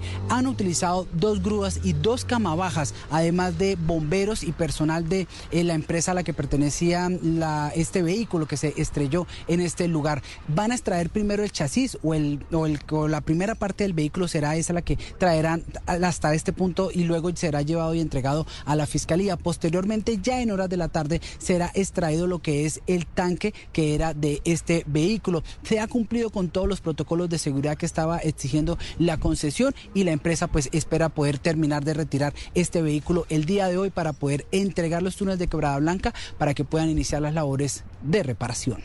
Muchas gracias, Carlos, y mucha atención hablando de la vía Bogotá-Villavicencio. A esta hora el concesionario Coviandina confirma que en el kilómetro 58 más 600 habitantes del municipio de Guayabetal bloquean la vida. Debido a esto, obviamente, se afecta el cumplimiento de los horarios de apertura en los diferentes puntos de control de la vía Bogotá-Villavicencio. Repetimos, esto a la altura del municipio de Guayabetal, donde se presenta una protesta de los habitantes. Entre tanto, la Defensoría del Pueblo denuncia el retiro de esquemas de seguridad a dos exgobernadores, estamos hablando de los exgobernadores del Meta y del Tolima, y a otros exfuncionarios regionales que en su momento habían advertido sobre riesgos en su seguridad. Mateo Piñeros. Pues son varios exmandatarios regionales quienes han denunciado que les retiraron su esquema de seguridad teniendo en cuenta que terminaron su periodo de mandato el pasado mes de diciembre.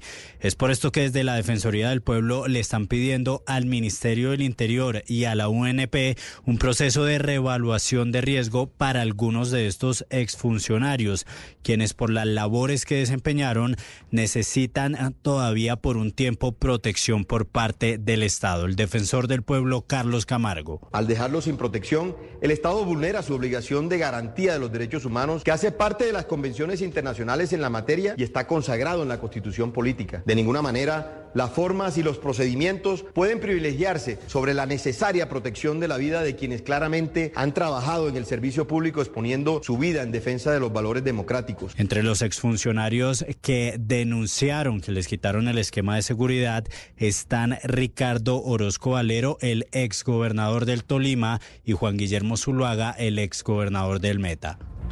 Y sigue la polémica al interior del Consejo de Bogotá por cuenta del malestar, repetimos, de la oposición, quienes reclaman que se les ha violado el estatuto al negarles la posibilidad de ocupar la mesa directiva. Andrés Carmona. Así es, Sloan, se trata de una discusión que comenzó el pasado primero de enero, cuando en la elección de la mesa directiva del Consejo de Bogotá se eligió como presidente a Juan Baena del Nuevo Liberalismo y en la, en la primera vicepresidencia se eligió a Rolando González de Cambio Radical. Esto generó molestia tanto en el pacto histórico como en Con Toda por Bogotá, el movimiento del concejal Juan Daniel Oviedo, por cuenta de que el estatuto de la oposición obliga que en el caso de que la mesa directiva solo sea de tres personas, presidente, vicepresidente y secretario, pues la vicepresidencia se le debe otorgar a la oposición. Escuchemos el reclamo que hace el concejal Juan Daniel Oviedo. Entonces no es conveniente. La pregunta es cuál es la inconveniencia para que los movimientos de oposición ejerzan su derecho consagrado en el Estatuto de Oposición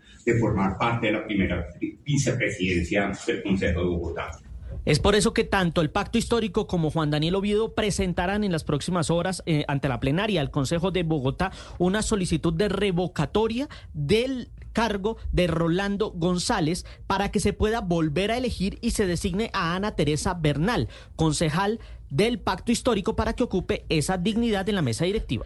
Y en noticia judicial, la Fiscalía imputará nuevos cargos a Angélica Monsalve por presuntas irregularidades que habría cometido siendo fiscal en la capital del país, en Bogotá, para conseguir esto un principio de oportunidad dentro de un proceso que precisamente llevaba su despacho. Damián Landines. Sí, señores, eh, Lobodan, le cuento que en noviembre de 2022 la fiscal eh, Monsalve habría participado en la alteración del contenido de varios documentos, intentando inducir en error a servidores del ente investigador para tratar de conseguir una autorización de un principio de oportunidad, como usted bien lo decía, en un proceso que seguía su despacho.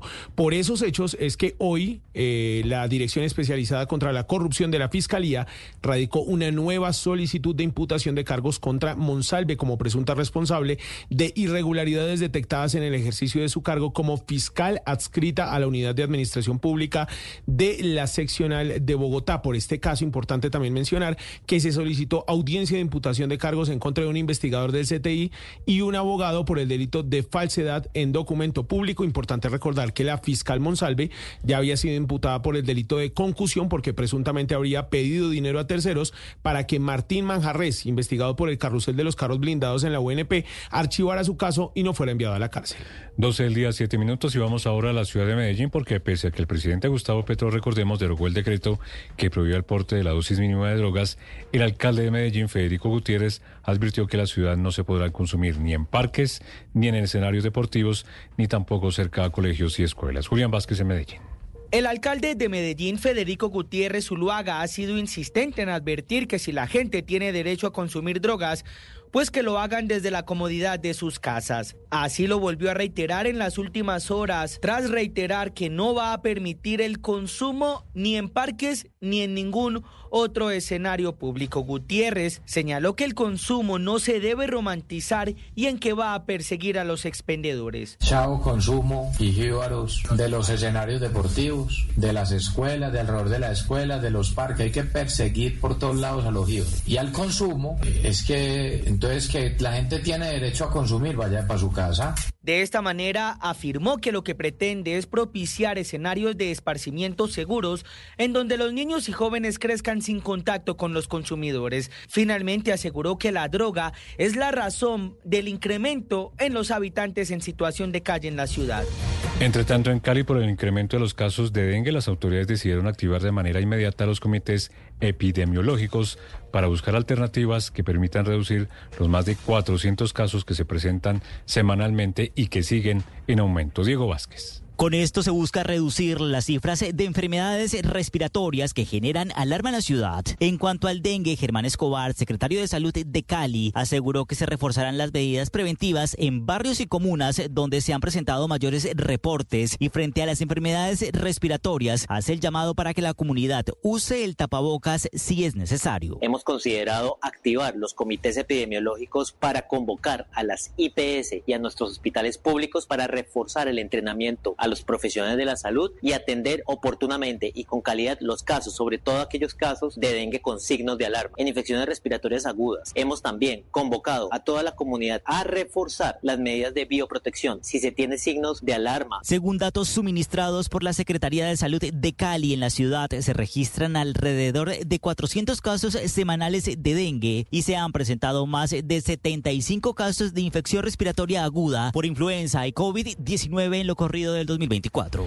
Entre tanto, en el municipio de Cincesto, en el departamento de Sucre, fue declarada la calamidad pública precisamente por el fenómeno del niño. Ingel de la Rosa. La sequía ya tiene en jaque a Cincé, en especial a zonas como Moralito, Galápagos y Perendengue, donde los efectos del fenómeno del niño obligaron a la alcaldía a decretar la calamidad pública en este municipio sucreño para minimizar los daños forestales, respaldar la agricultura y la ganadería y adquirir los recursos hídricos. El alcalde de Cincé, Andrés Aldana, indicó que en 2023 murieron más de 5.000 reses por el fuerte verano y ahora en este municipio yuquero el impacto también se siente en la producción de alimentos. Creo que nos preparamos para un gran desabastecimiento de algunos productos de la canasta familiar en nuestro municipio, ya que debido al fuerte verano, este año la escasez de ñame, de llama, de batata, incluso de maíz. Entonces, esto lo que ha hecho es que los precios de algunos productos que se cosechan localmente se vayan al alto. No se descarta que esta calamidad pública también sea declarada en otros municipios de Sucre. Y de Sucre vamos a la ciudad de Cartagena porque hay alerta de los habitantes de Punta Arena y también de Tierra Bomba en la zona insular, como decimos, de Cartagena por el deterioro de los muelles o embarcaderos ubicados en estas zonas de la ciudad heroica. Dalida Orozco. A través de un derecho de petición que ya fue enviado al nuevo alcalde de Cartagena, Dumec Turbay, los habitantes del corregimiento de Punta Arena, en la zona insular de la capital de Bolívar, piden acciones urgentes frente al deterioro del embarcadero flotante ubicado en este sector. Este embarcadero, que fue inaugurado en junio de 2022, le permite a los visitantes y habitantes de Punta Arena abordar las embarcaciones para salir y llegar a la isla, por lo que los daños en la cubierta y el desprendimiento de la estructura señalan son un peligro latente. Líder y coordinadora del Comité Barrial de Emergencias de Punta Arena. Son relativamente nuevos, sino que el embate del mar acá es muy fuerte, erosiona mucho las playas y la comunidad toda usa este muelle. Consideramos que es un riesgo porque al no tener esas tablas se puede haber un accidente, sea de niños, sea de de turistas. De acuerdo a la líder, este deterioro también se evidencia en los embarcaderos de tierra bomba, por lo que esperan prontas labores de intervención.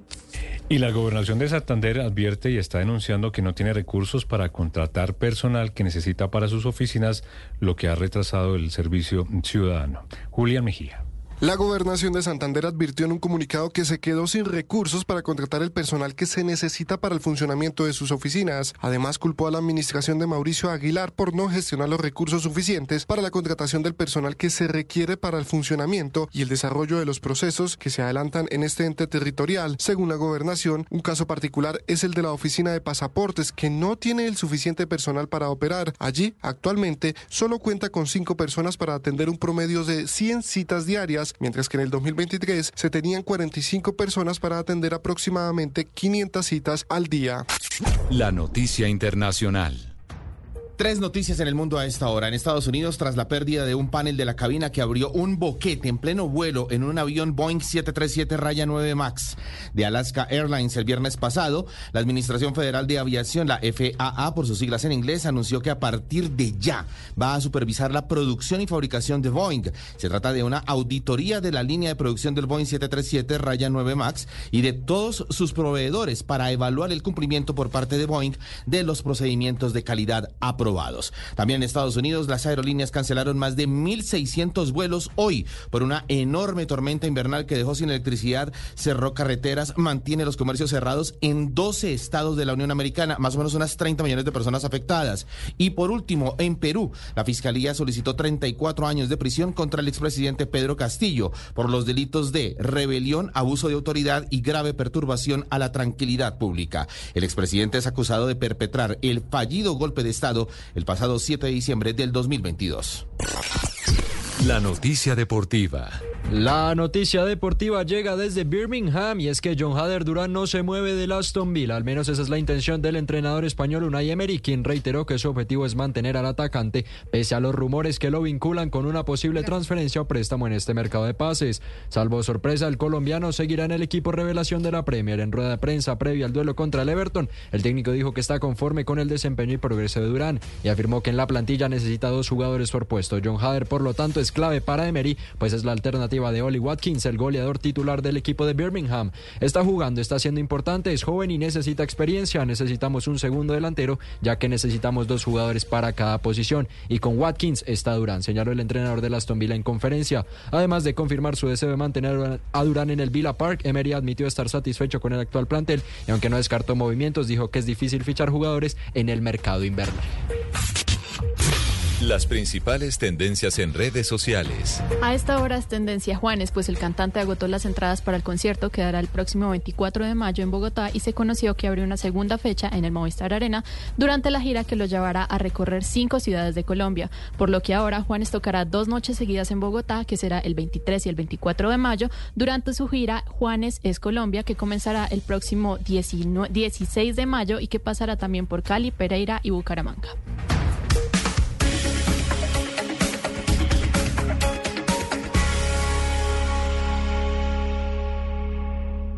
Llega el mediodía. Y en Mañanas Blue continúa el análisis y el debate. Dirige Camila Zuluaga. Son las 12 del día 16 minutos y les damos la bienvenida a quienes estaban en sus noticieros locales en Cali, Medellín, Barranquilla, Bucaramanga. Bienvenidos nuevamente a la edición central de Mañanas Blue. Seguimos conectados con ustedes a través de nuestro canal de YouTube de Blue Radio en vivo y también en el 301-764-4108, que es nuestra línea de WhatsApp. Estamos de viernes, casi que la última semana que si había gente de vacaciones, pues esta es la última semana de vacaciones que ya, que ya quedaban y el lunes volvemos a la normalidad. Lucas, ¿algún plan en particular este fin de semana tiene usted? No, señora, sabe que no mentira, sí, y tengo tengo uno muy bueno y aprovecho para recomendárselo. Me empecé una serie Camila maravillosa. Se llama Nada. Yo no sé si usted se la ha visto, está en Star Plus. Qué serie tan buena. No, no la he visto. Es, pero es una serie de dónde? Es una serie argentina eh, maravillosa en la que además actúa Robert De Niro. Se la recomiendo, tiene cinco capítulos, creo como de unos 30 minutos, se la baja rapidito y en serio se engancha uno. Entonces, plan de este fin de semana, terminármela. No lo digo porque mucha gente como tiene este fin de semana o tiene esta semana su última semana de vacaciones, pues estaba utilizando este fin de semana pues para hacer las últimas cositas que podía hacer ya antes de volverse a reintegrar totalmente en el trabajo. Pero este viernes es importante que recordemos, Diana, un tema del que venimos hablando nosotros en estos micrófonos de Mañanas Blue desde hace cinco años, literalmente. Nosotros hemos venido hablando desde hace cinco años sobre el drama que han vivido pues algunos padres de familia en Colombia por cuenta de las denuncias que interponen falsamente sus eh, esposas o exparejas acusándolos de haber abusado sexualmente de sus hijos y utilizando una figura psicológica que se llama alienación parental. Esa es la figura que entiendo además la Corte Constitucional esta semana emitió un fallo al respecto. Sí, Camila, es el, eh, la sentencia T526 del 2023. Esa sentencia fue emitida por la Corte Constitucional eh, hace pocos días, la semana pasada, yo creo que fue como el 5 eh, de enero, la Corte Constitucional eh, le dice a todos los jueces y abogados inmersos en estos temas, les dice, mire, eh, ustedes no pueden eh, tomar como un síndrome la alienación parental porque definitivamente no existe. No, no existe médicamente como un síndrome, entonces no puede ser una causal para fallar a favor o en contra de una mujer o de un hombre que tenga en, dentro de un proceso de custodia de sus hijos la acusación de haberlos abusado o haberlos violado. Entonces, eh, este fallo, Camila, eh, como que trae un presente gigantesco porque usted recordará que, como usted lo dice hace cinco años, nosotros hablábamos del tema y decíamos, bueno, pero estos señores que hablaron en este programa son o no son culpables, las mujeres que empezaron a escribirnos furiosas en esa época porque decíamos que pudieran eh, ser inocentes ellos y si pudiera estar pasando algo en estos procesos, eh, también dicen en este momento que sigue. Ahora que la Corte dice que esto no es un síndrome y con todos esos casos, cientos de casos que se fallaron, teniendo en cuenta como, como causal ese síndrome que no existe de acuerdo a la Corte, entonces, ¿qué sigue? Y por lo mismo... Pero Diana, déjeme, pero déjeme le pregunto, el, la línea alienación parental, ese síndrome supuestamente consistía en qué? Ya la Corte dijo que no se puede considerar ni, ni tomar como evidencia para estos procesos, pero vámonos al, al, principio, eso decían que... que ¿Qué era? Que era implantarle a un niño o a una niña unos recuerdos que no existieron, sobre cosas que no existieron. Entonces, eh, en esa época, Camila, los papás decían, lo que pasa es que eh, algunos papás sí decían eso, le implantaron a mi hijo que yo, que yo lo tocaba o que yo le hacía o que yo lo llevaba al cuarto o que yo le decía y, eh, y mi hijo tiene esa recordación porque su mamá o su papá, digamos el caso, porque nosotros hablamos con hombres, pero pues también hay, hay mujeres que dicen lo mismo, su mamá o su papá le implantaron en su cabeza que eso pasó. Entonces, eh, lo que dice la Corte es médicamente eso no está probado. Médicamente en ninguna parte del mundo eso existe, ese síndrome existe. Simplemente aquí un médico o un par de psicólogos les dio por decir que es que como hay un señor en Estados Unidos que dice que el síndrome existe, entonces en todos los casos el síndrome existe, porque básicamente acá se copió una norma que tenía un, un psicólogo en Estados Unidos, dijo, no, este síndrome yo lo estudié y este síndrome sí existe y escribió un par de libros, pero esto nunca se llevó de verdad a probar científicamente si esto existía o no. Y basados en eso que dijeron en Estados Unidos. Entonces ya aquí eh, los peritos, los psicólogos, los psiquiatras eh, y las mismas comisarias de familia comenzaron a crecer el tema y a decir, no, eso fue alienación parental, eso es alienación y a él está alienado y ese niño está alienado y entonces le quitamos la custodia al papá o le quitamos la custodia a la mamá. Entonces eso se vio en muchísimos casos, pero recordemos uno de esos, Camila, que fue yo creo el caso que, que tratamos en 2018 como más duro porque esta persona llevaba más de 12 años en este tema, en este, en este lío jurídico y él hasta escribió un libro que usted recordará que era, eh, eh, era un señor que decía, yo me vine a vivir a Chile, yo tenía un matrimonio feliz, pero cuando decidimos separarnos y, decidieron darme la custodia compartida, entonces la mamá de mis hijos dijo, no, no le voy a dar la custodia compartida básicamente porque usted abusó eh, de nuestros hijos. Entonces, yo quiero que escuche usted y recuerde a Samuel Celis, que fue la persona que escribió este libro eh, contando toda su historia de lo que vivió durante 12 años en este proceso jurídico. Hay una situación muy especial que a mí me hizo pelear la custodia de mis hijas con mucho ahínco. Peleé la custodia de ellas durante más de cuatro años con mucha fuerza. situación que no, no, quiero relatar acá, está relatada en el libro. Eh, que me hizo ganar la custodia de mi hija mayor. Posteriormente, la custodia de mi hija mayor yo la tuve que em, reintegrar a mi hija al seno materno. Y fue después de reintegrarla cuando ella puso la acusación. Ella me dice que el miedo que ella tenía era que yo definitivamente me quedara con mis tres hijas y seguía interponiendo acciones legales y que en realidad utilizó esto como, como una herramienta disuasoria y lógicamente una manera de alejarme de ellos. Bueno, entonces este era Samuel Celis. Samuel Celis eh, estuvo 12 años peleando la custodia de sus hijos y lo que le decía, lo que decía él era, al final yo perdoné a mi esposa por haber eh, dicho todas las mentiras que dijo y haber dicho que yo había violado a mis hijos y haber hecho que mis hijos repitieran que yo les había hecho algo. Y él recuerde Camila que fue declarado inocente después de 12 años de, juicio. Él eh, fue declarado inocente porque médicamente los niños nunca tuvieron absolutamente ninguna muestra de que hubieran sido abusados. Este es uno de los casos y yo le voy a ir contando sobre los otros, pero antes quiero saludar al abogado Roberto Moncada. Él es abogado de familia y precisamente él nos va a explicar sobre esta sentencia de la Corte Constitucional ¿Qué es lo que marca, qué precedente marca dentro de la justicia colombiana? Abogado Moncada, buen día, gracias por estar en Blue Radio. Muy buenas tardes a ustedes, muchas gracias por eh, la invitación. Abogado, usted conoce perfectamente la sentencia y usted ha manejado cientos de casos eh, de estos donde las familias eh, pelean las custodias y donde evidentemente en muchos de los casos sí hay o no hay abuso. A partir de este, de este fallo de la Corte Constitucional, de esta sentencia de la Corte Constitucional, ¿qué pasa jurídicamente en Colombia? Bueno, quiero comenzar a explicar una cosa y es que en sistemas jurídicos como el colombiano, las sentencias de las altas, de las altas cortes tienen una característica y es que se convierten en un referente obligatorio para la interpretación y la aplicación de las normas y naturalmente de los conceptos técnicos asociados a esas normas. De manera que eh, lo que esto significa es que esta sentencia es de, de obligatoria aplicación para jueces, defensores de familia, fiscales, comisarios, en fin, todos los que integran lo que uno podría llamar el sistema de protección. Y en concreto, lo que, lo que ocurre es que, como lo decían ustedes al principio, no se puede acudir al, a la idea de síndrome de alienación parental como referente para fundamentar sentencias. Y hay una cosa que yo le quiero adicionar a esto y es que con esto que la Corte dice, realmente la Corte no está creando nada. La Corte no cogió y unió unas ideas para obtener una conclusión nueva que no existiera.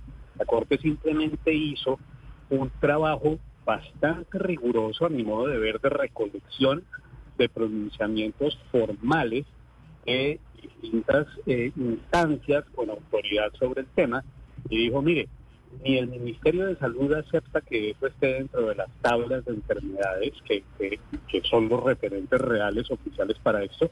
La Procuraduría también se pronunció en el mismo sentido, el ICDF también, y una serie de expertos muy connotados lo dijeron también, pero además se viene diciendo desde hace mucho tiempo.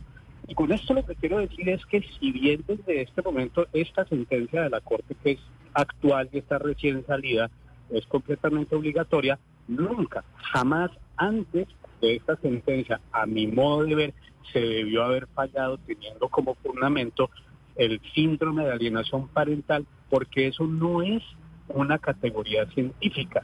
Para que una, para que un conocimiento se acepte como ciencia, tiene que agotar una serie de requisitos de validación que el síndrome de alienación parental jamás ha completado. Y una vez es completa, se inscribe, se registra esa, digamos, esa afectación a la salud se registra como enfermedad dentro de unas tablas cuyo contenido, que es el listado de enfermedades, es el que uno puede decir que efectivamente hace que oficialmente algo se considere como enfermedad. Pongo un ejemplo muy rápido. Los campesinos hablan de que uno se descuaja. Puede ser que dentro de uno un órgano o algo tenga alguna cosa y le produzca un malestar y uno diga, me descuajé, y vaya donde su bandero y le cuadre el cuajo y lo deje funcionando bien. Ahora, que formalmente hablando uno puede decir que está enfermo, no, porque es que el cuajo ni siquiera es una tripa, digamos, que está identificada por la ciencia como algo científico y ese es el caso de la alienación parental. No existe dentro de los registros científicos oficiales. Pero, abogado, déjeme hacer una consulta para que vayamos entendiendo este fallo de la Corte. El síndrome de alienación parental en esta cantidad de casos que además se volvieron muy conocidos en Colombia porque incluso varios padres de familia crearon una cosa que se llamaba el cartel de la infancia, así eh, lo llamaron, salió en medios de comunicación, programas de televisión, etcétera, etcétera. En el proceso en que se acusaba a un padre de familia de acoso o abuso sexual del menor por la contraparte, parte, el síndrome de la alienación parental la usaba cuál de las partes dentro del proceso? ¿Quién acusa o quién se defiende? Normalmente la, lo, alega a su favor quien se defiende de la acusación y a este respecto yo creo que implementar, digamos, una fórmula que se utilizó al introducir este tema, que fue la del drama de los padres que han sido falsamente acusados. Mire, eh, a mí, en mi experiencia y la de mis colegas, la mirada sobre el universo de la violencia intrafamiliar me muestra es que el drama realmente significativo es el de las mamás. Eh, no discuto que seguramente hay casos en los que padres, hombres, eh, varones han sido acusados falsamente de hacerles cosas malas a sus hijos y han tenido que cargar con el peso de una mentira. Pero es que la mayor carga en relación con esto la llevan las mujeres en la medida en la que son ellas acusadas de haber cometido esa alienación parental que hoy la Corte dice, eso no existe, eso no lo reconoce la comunidad científica como una realidad de enfermedad o de síndrome en el niño supuestamente afectado.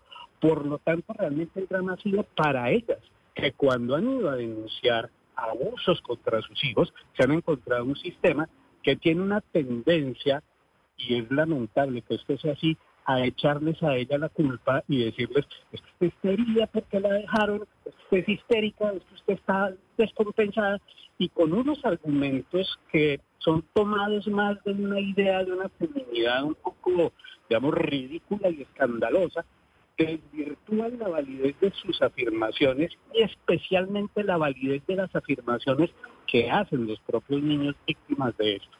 Entonces eso era lo primero, digamos, que, que, que quería decir.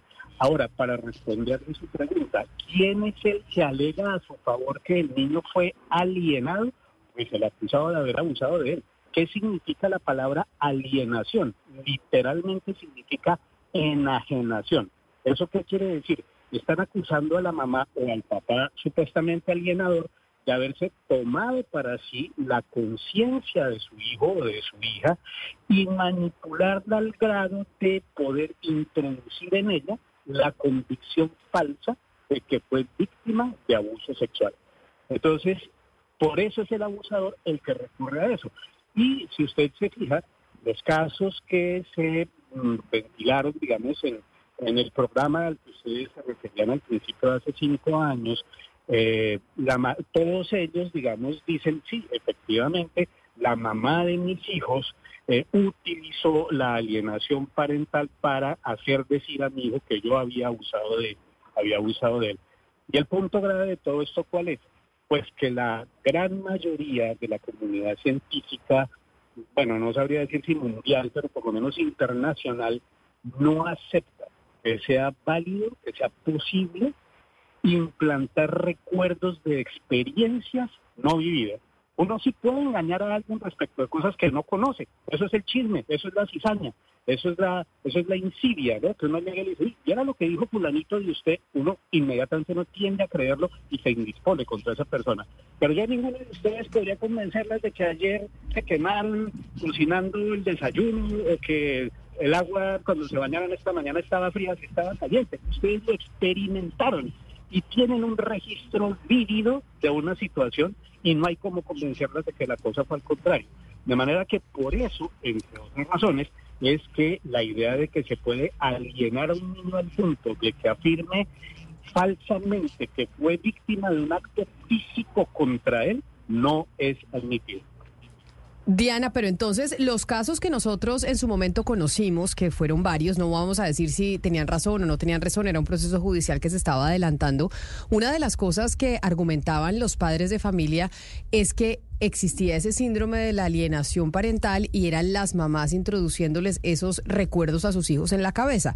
Lo que dijo la Corte Constitucional es que eso no es un argumento jurídico y que no se puede tener en cuenta a la hora de un juez fallar a favor o en contra de una de las partes. Es decir, esta es una eh, decisión de la Corte Constitucional que va principalmente, y por eso yo le hacía la pregunta al abogado Moncada, principalmente en contra de la argumentación que han presentado estos padres de familia que han conformado eh, este movimiento que han eh, denominado el cartel de la infancia. Exactamente, Camila. Y ellos, eh, muchos de ellos, yo creo que este es el momento en que los casos siguen vigentes eh, en los juzgados, o sea que no se ha decidido sobre si ellos pueden tener o no en un momento dado la custodia o ni siquiera si pueden volver a ver a sus hijos. Por ejemplo, el, caso que más nos llamó la atención, pero esta persona sí no decía que los habían alienado, sino que era ella la que, la que ella tenía en su cabeza que ella sí veía comportamientos de él que a ella no le gustaban y la llevó a hacer unos videos, usted recordará a Jorge Bonilla.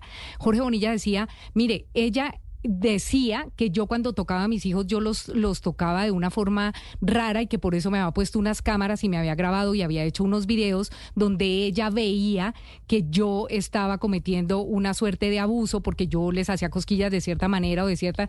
Escuchemos qué era lo que decía Jorge Bonilla en ese momento sobre las pruebas que había presentado su esposa para quitarle la custodia de sus hijos evaluado medicina legal, por lo tanto no tendría por qué, si ya la evaluó medicina legal, la evaluaron perito, no tendría que volver a ser utilizado eso para reabrir el proceso, cuando eso ya fue utilizado. Y luego también generó unos videos que ella, cuando yo iba a visitar a mis hijos, me hacía, y en una de ellas, pues, eh, yo le tocaba el alimento a mi hijo y ella decía que yo lo contaminaba también con esos fecales. Hay un video donde yo toco la comida, se la voy a dar, y luego poner la comida en el plato. Y ella dice que ahí yo estaba contaminando la comida de ella, por un lado. Luego, eh, me, me grabó en un momento donde yo estoy jugando con mi hijo, haciéndole cosquillas, y ella dice que son conductas masturbatorias. Ambos, ambos videos fueron analizados por el equipo de psicología del ICBF y lo único que dicen es que se evidencia el cariño y la seguridad que tiene mi hijo conmigo. En ese tipo de casos, doctor Moncada, y se lo pregunto porque es que estos casos siguen vigentes. Entonces, en este, en este tipo de casos, donde esos niños eran muy chiquiticos, porque eh, yo recuerdo haber visto eh, los videos y en ese momento esos niños debían tener un año eh, y dos años o tres años. ya eso pasó hace seis años más o menos. Esos niños ya deben tener unos siete, ocho años, pensaría yo, en los que su papá no los ha visto. En este tipo de casos, en este caso de este señor, donde eh, pese a los resultados eh, de los estudios de bienestar familiar y de los psicólogos que hicieron los estudios y de, y de medicina legal, ahí no aparecía nada en contra de este señor, sino solamente eran los videos como prueba de una señora que decía que es que él hace eso. En este caso, durante estos años que han pasado y que este señor no ha visto a sus, a sus hijos y que sus hijos han estado con su papá, eh, ya no podría acudir él a esta alienación y ella tampoco de meterles cosas en la cabeza porque ya no va a servir que durante todos estos años los niños repitan algo que su mamá les pudo haber dicho eh, en, en, en el marco de esta separación o cómo funcionaría ahí el tema, porque este señor dice medicina legal dice que yo no hice nada, bienestar familiar dice que yo no hice nada, que no hay ninguna que no hay ninguna prueba psicológica de que los niños hayan sido afectados de ninguna forma y los videos no demuestran nada porque demuestran es el, el cariño o, las cosquillas que yo le estaba haciendo a mi hijo porque lo quiero. En ese caso, ¿cómo, cómo, cómo hacen los jueces para decidir si este señor hizo o no hizo algo? Mire, eh, ahí hay un punto digamos, usted está tocando un punto que es absolutamente neurálgico y es el de la valoración de las pruebas en casos como estos. Eh, y antes de eh, darle la respuesta concreta que usted me está pidiendo, quiero señalar una cosa importantísima, pero importantísima de lo que implica la sentencia de la Corte. Cuando, la, cuando cuando en, la, una tabla de las, de, las clasificaciones de las enfermedades aparece una enfermedad, esa enfermedad no solamente se enuncia, es decir, se da el nombre, sino que dicen qué consiste y se identifican, se describen sus síntomas. Y se le y se le dice a la comunidad médica o al personal de salud en el mundo si usted es tal enfermedad que, tiene que puede llegar a tener nueve síntomas identifiquen un paciente que tiene seis, usted ya puede decir que ese paciente está enfermo de eso. ¿Y por qué esto es esencial para esto que usted me está preguntando? Porque es que como el síndrome de alienación parental no está en esas tablas, la sintomatología que quienes promueven la aplicación de ese constructo plantean son exactamente todas las reacciones típicas de cualquier víctima de abuso respecto de su victimario. Entonces, ¿qué dicen en la literatura? Porque ellos no tienen ninguna publicación oficial tipo tabla, tipo CIE 10 o DSM5, que son las clasificaciones mundiales de esas enfermedades. ¿Qué dicen ellos? Ellos dicen, mire, ¿cuáles son los síntomas típicos de que un niño está alienado? Que deja de querer ver al papá, que deja de querer pasar al teléfono, que ahora ya le tiene miedo al papá, que ahora está diciendo cosas que no decía antes que el papá le hacía, pero que, eh, pero que ahora en este momento sí las está contando. Y comienzan a denunciar todos y cada uno de los comportamientos más esperables de cualquier víctima de un abuso sexual. De manera que entonces, cuando llega el momento de hacer la valoración de la prueba, para que usted sepa si usted tiene gripa, usted va a la tabla y ahí le dice, le lloran los ojos, tiene mocos, tiene fiebre, eh, tiene tal cosa, le dan escalofríos, usted tiene gripa y su referente es un referente oficial. Sí. Pero cuando usted no tiene un referente oficial, el referente oficial cuál es? El de un libro escrito por alguien que dice algo que ni siquiera tiene aval de la comunidad Ah, no. científica y se pretende que eso sea tomado como referente científico para, para dictar una sentencia. Lo primero que le quiero decir cuando usted me dice que, se- que si se valora, que, que cómo hacer con las pruebas, digamos, que debe practicar. Si se valoraron como, como evidencia de que el niño o la niña estaba presentando comportamientos típicos de la alienación parental, esa prueba, esa práctica quedó mal hecha. Esa práctica quedó mal hecha. Claro, el referente pero lo- pero lo no era un documento oficial. Claro que sí, pero lo interrumpo, abogado, porque la misma sentencia dice en uno de sus apartes que de todas maneras no se puede, por decirlo coloquialmente, echar en saco roto lo que dice un niño. Y si un niño dice, mi papá me tocó, pues hay que creerle también, porque tampoco se puede olvidar que el niño pueda estar diciendo la verdad. Entonces, lo que dice la Corte es, esto no significa que no se escuche lo que digan los menores, sino que por el contrario, los abogados y las personas que están inmersas en los procesos tienen que investigar y ahondar en las circunstancias de cómo están ocurriendo los hechos, porque tampoco se puede dejar de lado que lo que dice el niño o la niña es o no mentira. Exactamente, exactamente. Tiene toda la razón la Corte cuando dice eso y hace muy bien señalarlo. Mire, eh, el principal efecto en términos probatorios del alegato de la alienación parental es invalidar lo que diga el niño o la niña víctima del abuso o supuestamente víctima del abuso. ¿Y qué es lo que ocurre? Que es que usted por abusar de un niño, usted no se pone delante de una cámara en vivo en un YouTube, ni sale a la sala en donde está toda la familia a cometer el acto de abuso. Usted lo lleva o lo pone en una condición de absoluto aislamiento y de indefensión y abusa del niño. Luego, la única persona, aparte del abusador, que tiene un conocimiento directo de lo que ocurrió, es el niño. ¿Y cuál es el efecto de decir que un niño perdió la conciencia de realidad cuando habla del tema? Pues que no se vuelve lo que. Y entonces por esa vía se anula el testimonio de los niños, o digamos la declaración de la víctima, y eh, produce el efecto de dejar sin la acusación, al menos a ese respecto. Entonces, realmente casi que la principal consecuencia de la, de la alienación parental es callar a la víctima, invalidar sus pronunciamientos y sus manifestaciones sobre eso, y sin eso dejar al juez sin elementos reales para dictar una sentencia fundamentada en algo. Por, digamos, por eso es que la Corte dice con toda la razón eso que usted rescata ahorita de la sentencia. Al contrario, al niño hay que ponerle atención. Y a ese respecto también quiero agregar una cosa que me parece muy relevante. La valoración de los testimonios de los niños termina cayéndose muchas veces por cosas que no son realmente importantes.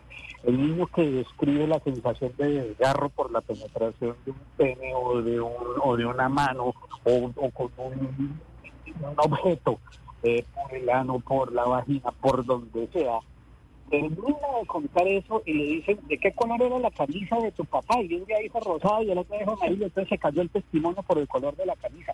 Mire, esas prácticas de valoración de pruebas necesitan depurarse muchísimo y la comprensión real de los comportamientos de las víctimas también debe conocerse muchísimo mejor por las autoridades que eh, llevan a cabo esos juicios. He tenido casos, he tenido casos en los que niños eh, que han sido objeto de abuso eh, y la contraparte, digamos, el, abusador, eh, dice que han sido alienados, estos niños cuando llegan a ver a su papá o a su mamá en cámara, estallan en insultos y en groserías y una cosa que ustedes no se alcanzan a imaginar lo que un niño chiquito puede llegar a decir cuando ve a su agresor en cámara.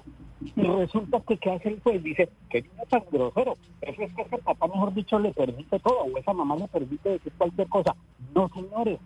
Lo que pasa es que ese niño está teniendo en ese momento un ataque de una cosa que se llama coprolalia, que es una reacción que consiste en descargar ver toda la agresión verbal posible contra el objeto de dolor que le está desencadenando al niño todas las memorias traumáticas que le quedaron del abuso eh, al que lo sometió esa persona que está viendo en ese momento. O que dicen, por ejemplo, eh, es que el niño tiene ahora un lenguaje adulto, un niño no se expresa de esa manera. Error. Por supuesto que los niños evolucionan al ritmo de las exigencias de sus hijos y cualquier niño que es víctima inmediatamente desarrolla una cosa que se llama hipervigilancia. Eso es estar pendiente a ver de dónde viene el siguiente golpazo que le van a dar en la vida. Y por eso esos niños desarrollan una mayor capacidad de observación, una mayor capacidad de expresión, una mayor cultura, un mayor conocimiento sobre los hechos de los que fueron víctimas. Comienzan a entender que tienen derechos, todo lo empiezan a interpretar, todo lo que ocurre alrededor de ellos lo interpretan con referencia a eso. ¿Y qué es lo que dicen normalmente en defensa de los abusadores? A ese niño le inculcaron ese lenguaje, no es que se lo hayan inculcado, es lo que ocurre en el desarrollo del sentido de protección que tiene toda víctima cuando va, digamos, pasando el tiempo. De manera que eso que usted me pregunta por la valoración de pruebas es importantísimo y aquí en Colombia hace falta mucho, pero mucho camino por recorrer en ese sentido para entender que si un niño ve a su papá o a su mamá y solo al verlo rompe al llorar, ahí está pasando algo. Y no se necesita que el niño diga mucho más para saber que para el niño esa figura lo hace evocar algo doloroso. Y con ese tipo Pues- de datos, digámoslo así, es con lo que se debe trabajar y no procurar que el niño dé cuenta de las cosas con la rigurosidad de un video, digámoslo así. Nadie va a encontrar un video de la mano, un golpe sí, pero en general, las expresiones de los niños son las únicas referencias que se tienen de este tipo de cosas y la alienación parental busca invalidar esa expresión. Pues abogado de familia Roberto Moncada, gracias por explicarnos esta decisión de la Corte Constitucional que se dio hace algunos días y que es importante sobre todo en esos procesos que se llevan eh, de familia en donde hay una acusación eh, de acoso o de abuso de uno de los padres hacia el otro en contra del niño. Mil gracias por habernos atendido y por habernos dado los detalles de lo que significa esa importante decisión de la Corte Constitucional. Un feliz, eh, feliz fin de semana para usted. Bueno, muchas gracias a ustedes y muchas gracias por darle difusión a estas cosas. Claro que sí, es que Diana, como yo se lo decía empezando la entrevista con el eh, abogado Moncada, y es que de este tema empezamos a hablar hace cinco años porque ha habido muchos casos de denuncias de un lado y del otro, y este punto que y esta decisión que toma la Corte Constitucional, pues claro que tiene implicaciones importantes en esas denuncias de lado y lado que se han venido haciendo desde hace años en los medios de comunicación en torno a parejas que acusan las unas a las otras de estar abusando a sus hijos sexualmente. Y sin duda le tumba el negocio al llamado cartel de la infancia, porque el cartel de la infancia lo que hacía era que entre jueces, eh, psicólogos forenses, eh, peritos eh, y las propias eh, comisarías de familia armaban todo un entramado frente a este síndrome. Y este síndrome era, el, por ese síndrome era que terminaban fallando una cantidad de casos que, fin, donde lo que yo no creo, fue precisamente lo contrario lo que yo le entendí al, eh, al abogado, porque el, el síndrome de la alienación parental es el que argumentan quienes están siendo acusados de violadores. Sí, exacto. Ese, ese síndrome es el que ellos dicen que usaron las mamás para alienar las cabecitas de sus hijos y que eso no lo cometieron. Exacto. Y ese cartel que se armó, el conocido cartel de la infancia que se armó en su momento y que ha sido denunciado miles de veces, que han denunciado comisarías de eh, comisarias de familia que aún están eh, activas en sus cargos. eh, todas esas personas usaban eso y esos dictámenes y ellos decían con qué psicólogo tenía que hablar, entonces el del caso era, mire, este psico, vaya con este psicólogo, vaya con este perito, que ellos son los que le van a dar a usted el dictamen de la alienación y así era que armaban absolutamente todo y lo que dicen las pero- denuncias pero hay es que, algo es- que no, pero hay algo que no entiendo y es cómo se usa el dictamen de la alienación parental para acusar a un papá de violador. Porque Camila, cuando se arma todo esto, o por lo menos esas eran las denuncias que decían los, los, los papás y las mamás, decían, es que, mire, eh, la persona, cuando ya tenemos un juicio de separación, porque esto se hace es cuando se pelea la custodia de los niños. Entonces, la mayoría de casos coinciden en que cuando se está haciendo un trámite legal de custodia de los niños, eh, lo que hacen las mamás, dicen los papás que son acusados, dicen los papás, cuando la mamá ya no sabe qué más hacer para quitarme a mi hijo y no dejármelo ver, se inventa que yo lo abusé. Eso dicen ellos. Se inventa que yo lo abusé. Esa es la denuncia que eh, ellos Esa es la presentan denuncia que ellos presentan. Ellos dicen, no, mire, a mí me están diciendo que yo abusé de mi hijo, pero es porque la mamá le está lavando la cabecita al niño, le está lavando el cerebro y le está metiendo recuerdos que no existieron. Eso era lo que ellos Exacto. decían.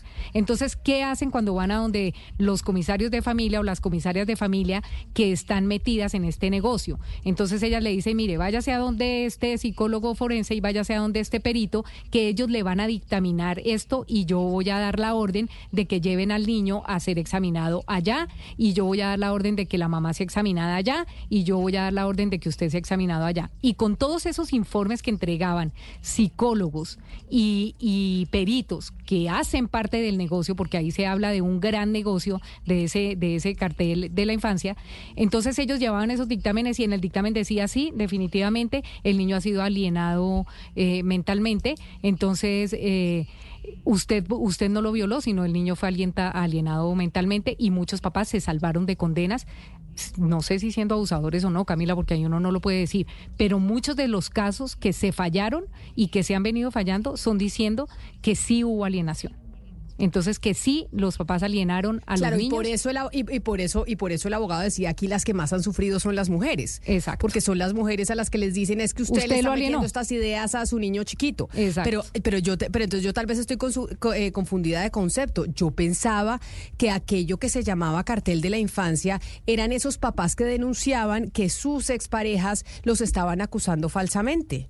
Que los estaban acusando falsamente de, de- de abusar de sus hijos. Lo que pasa es que eh, hay, hay una hay un gran, eh, ¿cómo le digo yo? No son muchos carteles, pero sí son muchos tipos de denuncia, porque hay otras denuncias en torno hacia el otro lado, Camila, que es cuando las mamás sí están acusando a los papás eh, falsamente y ellos decían, ellas armaron todo un cartel de abogados y de psiquiatras que hacen que los niños repitan cosas que nunca pasaron. O sea, es que el tema es de lado y lado, pero la acusación de alienación es sobre todo para las mamás y el fallo de la corte, la sentencia de la corte habla más en defensa de la mujer, de las mamás que se vieron inmersas y como Claro, porque cuestionadas frente a estos temas porque ellas eran las que tenían la custodia de los niños y podían estar con los niños las 24 horas. Claro, porque Diana y Camila, es decir, los presuntos abusadores eran los que decían a su favor, argumentaban que la madre de los niños habían eh, manipulado a los niños para que dieran un testimonio falso.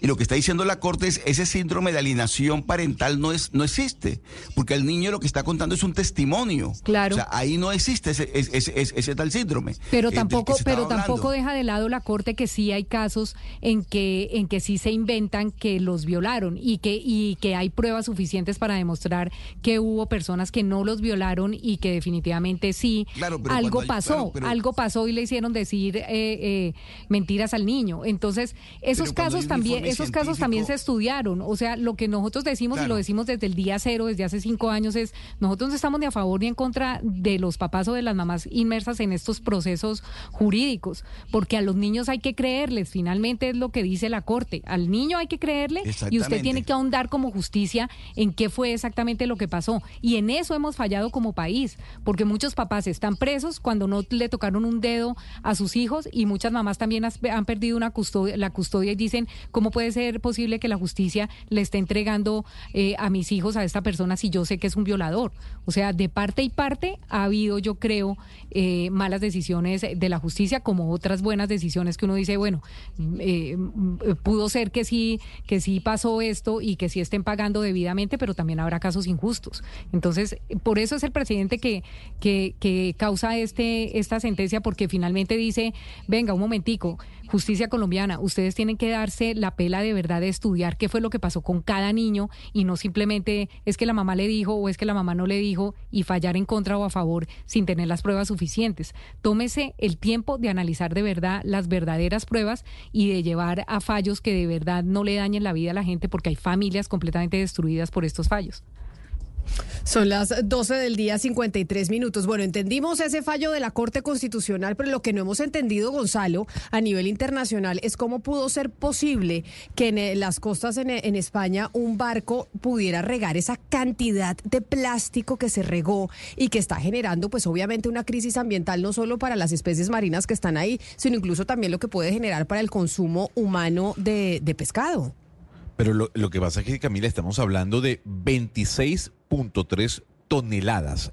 Eh, eh, es que no, no nos imaginamos a, a, dimensionar lo que significan 26.3 toneladas de estas pequeñas bolitas de plástico. Eso sí, hay algunos eh, especialistas, Camila, que están diciendo que las bolitas no son tóxicas. Hay otros que sí. Hay que decir que esto ocurrió el pasado mes de diciembre. Seis contenedores cargados de estas 26 toneladas de bolitas cayeron al mar. El carguero se perdió al norte de Portugal. Y en los últimos días, las pequeñas bolitas de eh, empezaron a llegar a las costas de la región de Galicia desde el 13 de diciembre cuando se anunció esta pérdida. La pregunta es, ¿tendrá algún tipo de impacto eh, para el humano eh, esta cantidad de bolitas de toneladas que se regaron al mar? Por eso le tengo invitado a esta hora. Tenemos en línea a Íñigo Pérez Baroja, el es presidente de la Asociación de Químicos e Ingenieros de Químicos de Madrid. Señora Pérez Baroja, gracias por acompañarnos en Blue Radio esta hora. Hola, buenas tardes. Le hago la consulta porque hay analistas que, mencionan que estas bolitas de plástico eh, no generan, no podrían generar un daño a la humanidad. Hay otros que sí, por su contenido químico. ¿Cuál es la conclusión a la que usted llega? Y, a ver, y todos tienen razón y ninguno tenemos razón, como buenos gallegos, ¿no? Y los plásticos pueden ser muy buenos o pueden ser malos, depende de la composición química, ¿vale? Entonces, efectivamente, hay bolitas que pueden ser de plástico, que pueden ser muy dañinas, y otras que, eh, que realmente no son dañinas, ¿vale? En este caso, Discúlpenme que les haga una corrección. Efectivamente son 26,3 toneladas de pellet, de granzas, ¿vale? Es el precursor de las botellas de refrescos, de agua embotellada, de refrescos carbonatados y azucarados, ¿vale? Entonces, si la... la eh, pero pero no son los seis contenedores de las bolitas. Había otros materiales en otras bolitas. Solo es un contenedor que contenía 26,3. Hay otro contenedor que contenía neumáticos, otro contenedor que tenía papel film, otro eh, sopa de tomate o crema de tomate, ¿vale? Entonces, eh, el que está generando el problema son las bolitas de las, las granzas de, plástico. Eh, estas granzas estaban en sacos de 25 kilos y en principio son de PET. El PET es con lo que se hacen las botellas eh, de, refrescos, por ejemplo. Entonces, si, si no, no serían tóxicos, ese tipo de plástico no sería tóxico, ¿vale? Eh, sí que es verdad que hay algún, disculpe, sí que es verdad que hay algún eh, estabilizante que pudieran ser dañinos para eh, la vida acuática. Pero se está evaluando ahora primero la concentración en la que estaban y también que están en el océano y entonces la cantidad de agua por, por eh, para Celso en la Edad Media ya lo decía, todo es veneno, todo cura, depende de la dosis que tomen, ¿no? Pues, pues eh, claro, a lo mejor en la dosis no es tóxica, pero en grandes eh, dosis sí que sería tóxico. De momento, la mayor cantidad, que son las bolitas, no serían tóxicas, pero es verdad que es una contaminación física y que el impacto eh, a la larga puede ser eh, malo pero a, corto justamente, plazo, eh, justamente, eh, doctor Baroja, a mí lo, lo, que me interesa es, mm. ya teniendo en cuenta la explicación que usted menciona sobre el, el impacto que puede tener con el ser humano, es eso. ¿Cuál puede ser el impacto con la vida eh, marina? ¿Debemos preocuparnos por lo que le pueda generar a la fauna acuática? sí que nos debemos preocupar porque es una contaminación, eso no debería estar ahí, ¿vale? Nosotros, para que se hagan una idea, sus, eh, sus oyentes, su audiencia, son los avalorios de las pulseritas, ¿vale? Pues serían, son, son, son bolitas de, de 5 milímetros de diámetro, ¿vale? Serían como los avalorios que los niños y niñas hacen sus collares y sus pulseras. Eh, vamos a pensar, nosotros nos podríamos tomar una cucharada y no nos pasaría nada, porque tenemos el cuerpo de adulto. A un niño podría tener un poquito más de problemas. Un delfín a lo mejor no le pasa nada. Un besugo ya podría tener más problemas, pero una sardina sí que se le obstruiría, ¿vale? Entonces, eh, depende del tamaño del pescado, puede tener más, más problemas o menos problemas. Luego está el, el, tema de que ese pescado nos lo vamos a meter nosotros en la cadena alimentaria. Ese, ese pescado, hay estudios de PET a largo plazo que puede haber si nosotros comemos mucho PET que esté dentro como microplásticos y nanoplásticos, ¿vale? Pero no hay estudios concurrentes de qué ocurriría. Es verdad, no digo que sea bueno comerlo, es puede ser malo o, o, puede ser inocuo, que nos lo tomemos, lo expulsamos uh -huh. y no pasaría nada. No se sabe porque no hay evidencia científica en la actualidad de qué pasaría. Ojo, que no deberíamos comerlo y no debería estar en los peces. Y en los peces, en los pequeños, medianos, sí que podrían tener grandes problemas. Mire, Interesante, Camila. Interesante porque de alguna u otra manera eh, aquí la, la, expectativa que se tiene es qué va a pasar para poder recoger a esa cantidad de pelotitas, pelotitas, repito, de plástico que están regadas sobre el mar. Por eso yo creo que ha sido eh, una, una genialidad de parte del equipo de producción poder entrevistar al presidente de la Asociación de Químicos de Madrid para entender un poco cuál puede ser la afectación que va a tener con el ser humano y también que va a tener con la vida acuífera. El señor Íñigo Pérez Baroja, muchísimas gracias por habernos atendido hasta ahora en Blue Radio. A ustedes y a su disposición para cuando necesiten cualquier cosa. Claro que sí, mil gracias por habernos atendido. Ustedes también, gracias por haber estado conectados con nosotros hoy en Mañanas Blue. Un feliz fin de semana. Sigan conectados con nuestros compañeros de Meridiano que ya llegan con todas las noticias de lo más importante que está pasando en Colombia y en el mundo.